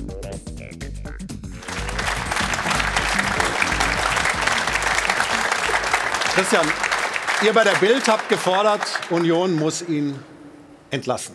Warum? Ja, also ich glaube, jedem Trainer ist zugestanden, dass er emotional reagiert. Ich glaube, das war der Umgang danach. Also ich war wirklich sehr, sehr überrascht, wie er sich dann vor die Kameras gestellt hat und eigentlich Leroy Sané die Schuld gegeben hat. Der hat übrigens viel, viel reifer als er reagiert, äh, hat ihm auch gleich verziehen und hat gesagt, das ist völlig normal. Aber wenn man sieht, die eine Szene hat er gezeigt, wo der Pressesprecher auf der Tribüne auf ihn einredet, wenn es zwei Tage lang dauert, den Trainer zu überzeugen, sich überhaupt dafür zu entschuldigen, war das schon sehr, sehr schwierig. Und ich bin auch sehr, sehr überrascht über das DFB-Urteil. Also drei Spiele Mindeststrafe, äh, das weniger geht nicht, hat mich schon sehr, sehr überrascht. Ich finde, man kann emotional sein, aber ein Trainer mit der Fortbildungsfunktion, der sollte sich danach hinstellen können und sagen, okay, das war mein Fehler und wer die Bilder gesehen hat, also mit den ganzen Ausreden, es war nun mal sein Fehler, er hat Leroy Sané attackiert und nicht umgekehrt und dann sollte er wirklich manns genug sein, das auch einräumen. Stefan, gehst du da mit oder sagst du, das ist richtig, wie Union das gehandelt hat und wie auch er das gehandelt hat? Na, das war nicht richtig. Er hätte sich sofort entschuldigen müssen bei Sané, logischerweise am besten schon in der Kabine. Das hat er nicht getan. Das war natürlich ein Fehler. Die Aktion war ein Fehler. Er hat sich zwei Tage später entschuldigt. Ähm, darüber kann man jetzt diskutieren, war es zu spät oder nicht, aber er hat es getan. Ich glaube, dass die Leute schon verstehen müssen, was für ein unfassbarer Druck da drauf ist und liegt. Wenn du das selber nicht gespielt hast, du sitzt auf der Couch, siehst die Fernsehbilder und du gibst einen Kommentar ab, das darf nicht passieren, der muss sofort gefeuert werden und so weiter. Das ist ja schön und, und alles in Ordnung. Aber man muss diese Leute auch verstehen. Und ich fand auch diese Reaktion von Sané sehr gut, der gesagt hat, Ei, das gehört auch Emotionen mit zum Sport. Er hat es selber gemacht beim Länderspiel gegen Österreich, hat auch eine Strafe bekommen. Ich denke, dass ich war gespannt auf die Reaktion von den Verantwortlichen von Union. Wie werden die reagieren? Die haben reagiert, indem mhm. sie sagen, wir nehmen die, wir akzeptieren die Strafe. Ähm, aber wir arbeiten weiter zusammen mit dem Trainer. Ich glaube, die Strafe, die ist im Verhältnis. Sie hätte auch vier oder fünf Spieler ausfallen können. Aber ich finde, das ist im Verhältnis auch die Geldstrafe. Ich werde den Finger hier nicht heben und sagen, ich fordere dieses, jenes, welches. Das ist eure Aufgabe, das ist euer Job, das ist nicht mein Job. Hm. Ich denke, dass man auch dann mal drüber weggehen kann, verzeihen kann und sagen kann, okay, die Entscheidung wurde so getroffen und alle sollten das jetzt auch akzeptieren. Aber diese 25.000 Euro, das ist ja die Frage, das ist eine relativ geringe Geldstrafe. Ich erinnere mich an Julian Nagelsmann, der mal vom weichgespülten Pack äh, in der, in der Mixzone äh, Richtung Schiedsrichter gesprochen hat. Der musste 30.000 Euro zahlen. Und sich direkt danach entschuldigt hat muss man sagen. Na, wie siehst du das denn, Almut? Ich wollte jetzt erstmal noch, willst du jetzt erst noch was sagen, bevor ich was sage? Das ist sehr, sehr lieb. Wir haben dich ja schon zweimal abgewürgt. ja, immer vor der Werbung kommt sie dran. Nein, alles gut. Also deswegen, äh, ich darf den Finger heben. Ja, ja. Ähm, wenn wir beispielsweise die rote Karte sehen von Kimmich im Darmstadt-Spiel, da gibt es schon zwei Spielesperre. Und das ist ja auch im Eifer des sportlichen Gefechts, gar keine Frage. Und dann ist mir drei Spiele einfach echt zu wenig. Und vor allen Dingen, ich bin auch dafür, dass jeder Mensch eine zweite Chance verdient hat. Aber gerade, wie du es auch sagst, eher in dieser Vorbildfunktion. Ähm, ohne Frage, danach ist das Thema für mich auch durch. Aber bei den drei Spielen muss ich gestehen, habe ich gedacht, nee. Also Strafmaß können wir darüber diskutieren. Hm? Der DFB hat das jetzt festgesetzt. Ähm, darüber können wir diskutieren, keine Frage. Aber Vorbildfunktion, Vorbildfunktion. Natürlich haben die Trainer eine besondere Vorbildfunktion, aber das haben die Spieler auch. Aber da ist ja kein Vergehen von Spielerseite, hast du ja gesagt. Nein, wenn, wenn du jetzt ja im Vergleich nimmst, Sané, Länderspiel Österreich okay. oder andere okay. Ausraster, ja. die mal passiert sind. Also, okay. Aber ich glaube, es ist gar nicht der Ausraster, es ist das Verhalten danach. Das also, Entschuldigen, er, er das versucht ja dann den Sané in die Schuhe zu schieben ja, und ähm, erzählt von was, was dann gar nicht da war. Das ist halt das ein bisschen schwierig, finde ich. Bist du als Trainer noch tragbar, wenn du sowas gemacht hast, auch vor deiner Mannschaft? Es kommt ganz darauf an, wie er meiner Meinung nach intern agiert auch. Klar. Also wenn beispielsweise im Training schon mal eine Situation war, dass zwei Spieler aneinander geraten sind, ist hochgekocht und er hätte in dem Moment gesagt, geht in die Kabine, ich will euch hier eine Woche nicht sehen, bis ihr euch, was weiß ich, entschuldigt oder ähnliches, dann muss halt die Mannschaft abwägen, wie er jetzt in der Situation reagiert hat. Mhm wenn er auch sagt, hey komm, im Training, ihr entschuldigt euch jetzt, wenn es entschuldigt ist, dann ist es gut, jeder bezahlt irgendwie seine Strafe, dann ist das jetzt auch akzeptabel. Aber wenn er bei seinen Spielern übers Ziel hinausschießt und das jetzt nicht im gleichen Maße macht, dann ist, ist das Verhältnis zerrüttet. Aber das weiß ich nicht Kannst einzuschätzen. Kannst du verstehen, was Union da entschieden hat? Oder hättet ihr vielleicht anders gehandelt? Ich glaube, ganz, ganz wichtig ist, wie die Gespräche intern eben vonstatten gegangen sind, auch zwischen Verantwortlichen und Trainer. Ist er reuig? Ist er glaubwürdig reuig? Sieht er den Fehler, wenn auch vielleicht mit ein oder zwei Tagen Versatz ein oder nicht? Hat er einen Fehler gemacht? Ja. Ist er seiner Vorbildfunktion gerecht worden? Nein. Aber ich finde schon, wenn wir dann direkt den Stab über jemanden brechen ab dem nächsten Tag, dann ist es für mich gerade in einer Zeit, wo wir auch in Deutschland hier eine sehr aufgeheizte Stimmung haben. Wir haben einen Rechtsruck in diesem Land, wo wir aufstehen müssen, wo wir Haltung zeigen müssen und uns dagegen verwehren müssen. Dass das schwierig ist, dann in so einer Relation sofort mhm. immer Köpfe zu fordern, sofort immer zu fordern. Man muss jemanden entlassen. Ich glaube, wir sollten schauen, dass wir alle ein bisschen runterkommen, dass wir in solchen Situationen auch mal ähm, unser Gemüt runterkühlen und jeder Mensch, du hast das gerade eben gesagt, hat eine zweite Chance verdient und ich konnte das nicht verstehen, sondern ich finde, ja. man muss ihm eine zweite Chance geben. Ich wollte ganz kurz, die Almut will gleich, aber äh, wir haben noch unseren Kollegen äh, und äh, Reporter Nico Pomerenke in Berlin, äh, den wir recht herzlich begrüßen, der uns so ein bisschen auch von der Stimmungslage rund um den Verein erzählen kann. Der Kicker, lieber Nico, äh, hat davon gesprochen und berichtet, dass sich mehrere Spieler gegen einen Verbleib von Bielica ausgesprochen haben oder zumindest verwundert waren, dass das ähm, einfach so weiterging. Was kannst du uns zu dieser Darstellung des Kicker berichten? Ja, hallo aus äh, Berlin. Äh, genau so ist es. Wir haben ja gerade diese zwei Pole äh, schon gehört in der Runde. Jeder hat eine zweite Chance verdient, heißt es auf der anderen Seite. Auf der anderen Seite ist da jemand ganz klar übers Ziel hinausgeschossen. Und genauso sieht es wohl in der Mannschaft aus? Es gab einige Spieler, die sich da ähm, ausgesprochen haben gegen den Trainer. Es war jetzt allerdings in der Gemengelage so, dass man das Ganze in die nächste Woche verschieben musste. Es steht ja heute um 15.30 Uhr das nicht ganz unwichtige Spiel gegen Darmstadt an, äh, den Tabellenletzten. Da soll erstmal der Fokus drauf liegen. Das heißt, äh, die Personale Bielica ist erst einmal in die nächste Woche verschoben worden. Aber das äh, sind natürlich oder wären natürlich äh, ja dann doch äh, Themen, wenn Spieler sich gegen den Trainer aussprechen, die dann, die dann sch schwer zu lösen es sind. Es zeigt halt einfach, was es dann auslöst. Ja. Und da ist immer wieder Vorbildfunktion, ist immer so ein oberflächlicher Name, aber die Spieler äh, haben dann sehr, sehr feines Gespür. Und äh, ich glaube, Rechtsruck, ich glaube, das müssen wir trennen. Ich glaube, das ist äh, ja. doch ein ganz, ganz anderes Thema in dem Fall. Aber es geht halt wirklich um sein Verhalten. Und ich habe ihn ja dann erlebt, also der war schon wirklich dann so, Carsten und gleich. das spüren die Spieler natürlich. Und er ist Autorität, wenn es das nächste Mal passiert und er muss es sanktionieren, dann wird es sehr, sehr schwer. Carsten, äh, behalt deinen Gedanken, du bist gleich dran, aber wir haben ja gerade hinter dem Kollegen Nico Pomerenke gesehen, die Fans, die Richtung Stadion laufen, Richtung Alte Försterei. Wie gesagt, 15.30 Uhr das Spiel gegen äh, Darmstadt heute. Und Nico hat für uns mit äh, dem einen oder anderen Fan gesprochen und das ist ja auch nicht ganz unwichtig. Wie sehen es eigentlich die Anhänger? Ähm, und da kriegen wir ein kleines Meinungsbild. Also ich bin der Meinung, wir brauchen einen neuen Trainer. So etwas kann sich ein Trainer in der Situation, in der wir uns befinden, nicht erlauben. Es ist ja für die Kinder, die im Stadion sind, nicht gut. Man sieht diese. Nee, das geht nicht. Also die meisten, muss ich ganz ehrlich sagen, sind der Meinung, man sollte sich um einen anderen Trainer kümmern. Ja, er hat der Mannschaft damit einen Bärendienst erwiesen.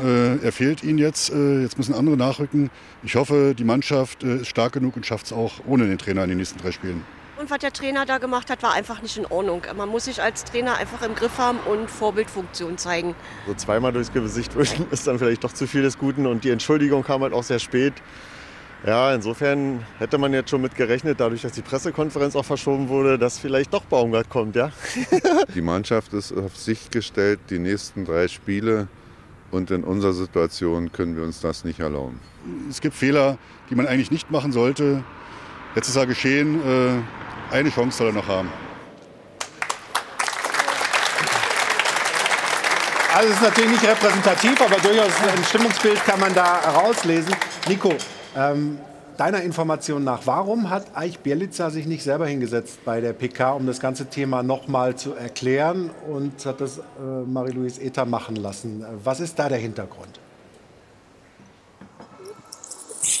Ja, da kann man äh, eigentlich nur mutmaßen. Ich glaube, die Strategie, die sieht äh, wie folgt aus, ähm, dass man Marie-Louise Ether in den Vordergrund gestellt hat. Die ist ja heute eigentlich auch eher in der zweiten Reihe. Seine beiden kroatischen Co-Trainer werden äh, das Taktische und die Wechsel äh, in die Hand nehmen. Das heißt, man kann dahinter schon eine Art Taktik von Union äh, vermuten dass man sie so ein bisschen in, als Wellenbrecher in die vorderste Front setzt und äh, Nenad Bielica erstmal aus der Schusslinie nimmt. Äh, wie gesagt, das dürfte sich dann im Verlauf der kommenden Woche ändern und ich bin auch sehr gespannt, wie die Thematik sich weiterentwickelt und ob wir nicht vielleicht dann doch eine verspätete Trainerablösung hier erleben werden. Bleiben wir dran. Danke dir auf jeden Fall für deine Informationen und die Interviews, die du da eingeholt hast. Dankeschön, Nico Pomarenke und Carsten. Hast du deinen Gedanken noch? Ja, ich habe meinen Gedanken noch. Als ich hörte, dass es da möglicherweise Spieler gibt, die sich geäußert haben. Also glaubt hier jemand in der Runde, dass es dann nur um Spieler geht, die sich wirklich um diesen Sané-Vorfall Sorgen machen?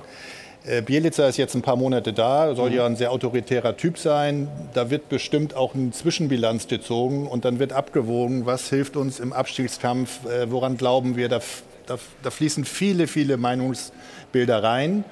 Und ich muss ganz ehrlich sagen, der Vorfall ist mit drei Spielen Sperre und einer Geldstrafe äh, geahndet. Union tut gut dran, sich jetzt auf das Sportliche zu konzentrieren. Ich hätte große Sympathie dafür, wenn das Thema für ihn dann auch abgehakt ist. Nochmal sollte es allerdings nicht passieren, weil dann ist es natürlich ja, einmal zu viel.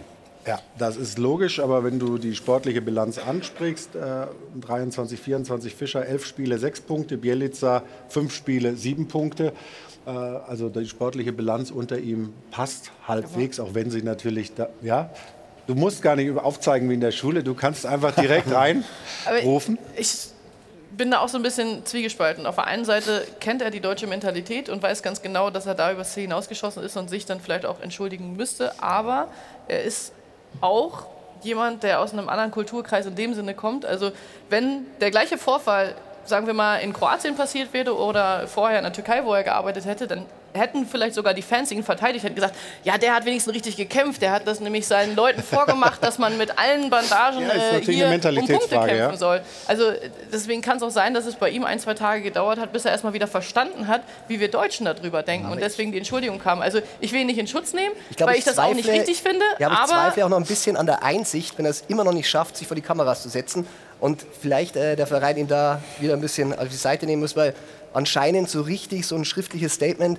das reicht nicht. Wenn es keine Nachfragen Aber überdauert, Falki, genau diese Einschätzung müssen die Verantwortlichen von Union Berlin vornehmen. Genau diese Gespräche. Das haben sie ja. Genau, genau Das dieses ja. Gefühl und auf dieser Basis eine Entscheidung treffen im Sinne dessen, was besprochen Ja, wurde. aber, aber wenn es heißt, die Spieler wurden auch gefragt, dann, ist doch die Frage, welche Spieler wurden denn Das ist ja gefragt? das, was Carsten meint. Das Ja, ist sind natürlich das die, die sowieso unzufriedene keine Spieler Rolle gibt. spielen unter dem Trainer, ist doch auch logisch. Also das kann man sich dann auch so drehen, Und dass wie ein man das ganzer möchte. Kader nicht immer hinterm Trainer steht, das logisch. ist sowieso ist doch eins. So, Also- also Bei uns anders. ähm, ja, der Carsten hat vorhin in der Werbepause zu mir gesagt, Mensch, Bielica teaserst du ja ganz schön durch. Ja, warum wohl? Wir merken es an der Diskussion. Das äh, erhitzt die Gemüter und gleich kriegen wir dann noch von Ruth, äh, unter anderem mit dem Dopafon, Ihre Meinung von zu Hause. Denn wir haben ja die Frage gestellt, war das richtig von Union mit Bielica weiterzumachen? Äh, das und dann haben wir noch einen Vorgeschmack auf die kommende Woche. Special Olympics in Thüringen. Also bis gleich. Für den heutigen Sonntag sage ich herzlich willkommen zurück beim Stahlwerk Doppelpass. Roth hat mittlerweile Platz genommen und wir wollen ja unbedingt wissen, was haben unsere Zuschauerinnen und Zuschauer am Dopafon gesagt. Äh, Wie ist das Ergebnis unserer Frage der Woche? Ähm, Sehr gerne. Also ihr habt ja ein bisschen dazu aufgerufen, nicht zu schnell äh, zu urteilen. Allerdings unsere User sind sich da ziemlich äh, klar, dass das Vorgehen von Bielica so nicht mehr tragbar ist. Und da sagen tatsächlich 75 Prozent, dass sie nicht nachvollziehen können, dass er immer noch Trainer ist. Also das ist schon ein hartes Urteil. Viele sagen eben vor allem, wie er reagiert hat nach dem Vorfall, also dass die Entschuldigung zu spät kam und ähm, wie er eben damit dann umgegangen ist. Also äh, ich bin jetzt gespannt, ob das ähnlich hart am Dopafon ausfällt. Bitte schön. Ja, der Sportskamerad Bielica gehört mindestens mal für ein Jahr gesperrt. Als Duisburger habe ich hier einen super Vergleich. Norbert Meyer und seinerzeit Albert Streit mit dem fulminanten Kopfstoß. Der Trainer ist damals sofort beim MSV entlassen worden. Ähnliches würde ich Union Berlin empfehlen. Eine Sperre halte ich für angemessen. Man muss als Trainer und Vorbild seine Emotionen im Griff haben können. Sowas an der Linie geht gar nicht. Der Trainer vom 1. FC Union Berlin hatte sich ja schon in seiner Vorstellung als sehr emotional und teilweise auch hitzköpfig selbst beschrieben. Also hat er schon eine Entlastung seiner Person hervorgetragen und natürlich muss dieser Trainer bleiben. Er ist ja auch gesperrt worden und muss eine Geldstrafe zahlen. Der Berliner Trainer hat zwar ein wenig die Nerven verloren, aber man sollte doch die Kirche im Dorf lassen. Man sollte ihm eine dunkelgelbe Karte zeigen und dann soll er weitermachen. Die dunkelgelbe Karte sind 3 Euro oder was? Kirche im Dorf. Komm, Kirche im Dorf haben wir gehört. Ja, damit endlich mal was hier ins Schweinchen kommt. Ein Thema haben wir noch. Äh, Wir haben es vorhin vor der letzten Werbepause schon mit dem Trailer gesehen. Äh, Sport 1 ist äh, Teil einer Medienallianz. Es stehen an die Special Olympics National Games, nationale Spiele in Thüringen. Mhm. Carsten, du bist da maßgeblich beteiligt. Was ist das? Ja, die Special Olympics äh, wurden 1968 von einer Schwester von JFK in den USA gegründet. Eine Schwester von den beiden äh, war geistig beeinträchtigt und äh, die Eunice Shriver Kennedy, wie sie mit vollen Namen hieß, hat sich um ihre Schwester dahingehend gekümmert, dass sie gesagt hat, über den Sport wird sie selbstbewusster und hat eine Teilhabe in der Mitte der Gesellschaft. Und von da ist die größte inklusive Sportbewegung der Welt mit heute 1,7 Millionen Aktiven in 170 Nationen gegründet worden und ist äh, bemerkenswert äh, mit, mit großen Erfolgen bei dem Thema Inklusion im Sport. Nun fangen diese Spiele am 29. an, gehen vier Tage. Ähm, Wir hatten diese großen internationalen Berlin, ja. Wettbewerbe im Sommer in äh, Berlin. Ähm, Worauf dürfen wir uns freuen? Auf welche Wettbewerbe? Was wird da alles stattfinden? Ja, in der Tat. Morgen in Oberhof ist die Eröffnungsfeier und auch am Freitag die Abschlussfeier. In Weimar und Erfurt äh, wird Sport getrieben. Wir erwarten 900 Teilnehmende aus äh, ganz Deutschland, äh, Hunderte von Familienmitgliedern, 500 Volunteers. In der Tat gibt es eine ähm, Medienallianz von allen elf großen deutschen Sendeanstalten. Sport 1 ist dankenswerterweise auch dabei. Und es wird täglich im Fernsehen darüber berichtet, auch in den Streams. Aber natürlich wünschen wir uns auch, dass viele Menschen sich nach Thüringen auf den Weg machen und dort auch an, der, an den Sportstätten die Aktiven unterstützen. Das Wichtigste, was, was mein Anliegen und unser Anliegen im Präsidium der Special Olympics äh, in Deutschland ist, ist, dass es die Inklusion im Sport nicht nur immer wieder mit vielen Komplimenten ausgestattet wird, ja. dass wir alle uns auch bewegen und diese Vorurteile abbauen. Und das geht nur, indem man gemeinsam Sport äh, treibt. Und da auch nochmal eine Bitte an den Deutschen Fußballbund, dass man sich eben auch diesem Thema stärker in den Vereinen widmet. Es gibt noch zu wenig Möglichkeiten, wo Menschen mit Beeinträchtigungen geistiger Art äh, im Fußballverein ganz selbstverständlich mit integriert werden und dort ihren Fußballsport ausüben können. Schön, dass du dich und viele andere dafür einsetzt und wir wünschen der Veranstaltung äh, den größtmöglichen Erfolg. Danke. Ähm, nun haben wir hier, glaube ich, gerade mühsam drei Euro äh, geholt für eine Zuschaueraussage im Dopafon. Aber Ruth, dein Nebensitzer und der FC Augsburg, die haben noch was mitgebracht. Ich habe das gerade gedacht, als du gesagt hast, das Phrasenschwein verhungert heute so ja, ein bisschen. Wirklich? Also jetzt gibt es richtig Nachschub. Das ist nicht nur laut, sondern auch schwer. Die FCA-Spardose, was hast du uns mitgebracht? Äh, worauf dürfen wir uns da freuen? Also ich dachte ehrlich gesagt, dass ich mehr Phrasen dresche und auch das Schwein ein bisschen fülle. Das ist jetzt nicht passiert. Wir haben vorhin ja gehört, 13 Jahre Bundesliga, unabsteigbar. Das soll hoffentlich auch lange noch so bleiben. Und wir haben uns entschieden, für jeden Punkt, den wir in der Bundesliga geholt haben, sind 486, 10 Euro in das Phrasenschwein zu bezahlen, in Summe 4.860 Euro wow. für den guten Zweck. Wow. Ganz stark. Danke dafür. Und auch wenn wir schon das war's ja noch nicht. Das war's noch nicht? Das war's ja noch nicht. Ich habe ja den Zettel noch voll. Das machen wir jetzt schnell auch noch durch. Denn äh, folgende Damen und Herren haben auch noch gespendet. Horst und Dieter Lehnen. Sonja und Sebastian, Grüße an die PBA. Die Spielvereinigung Lettenreuth zum 100-Jährigen. Die Buhlmannschaft Wilhelmsdorfer Dubbe. Stefan und Claudia Mozer, Mozer, Werner und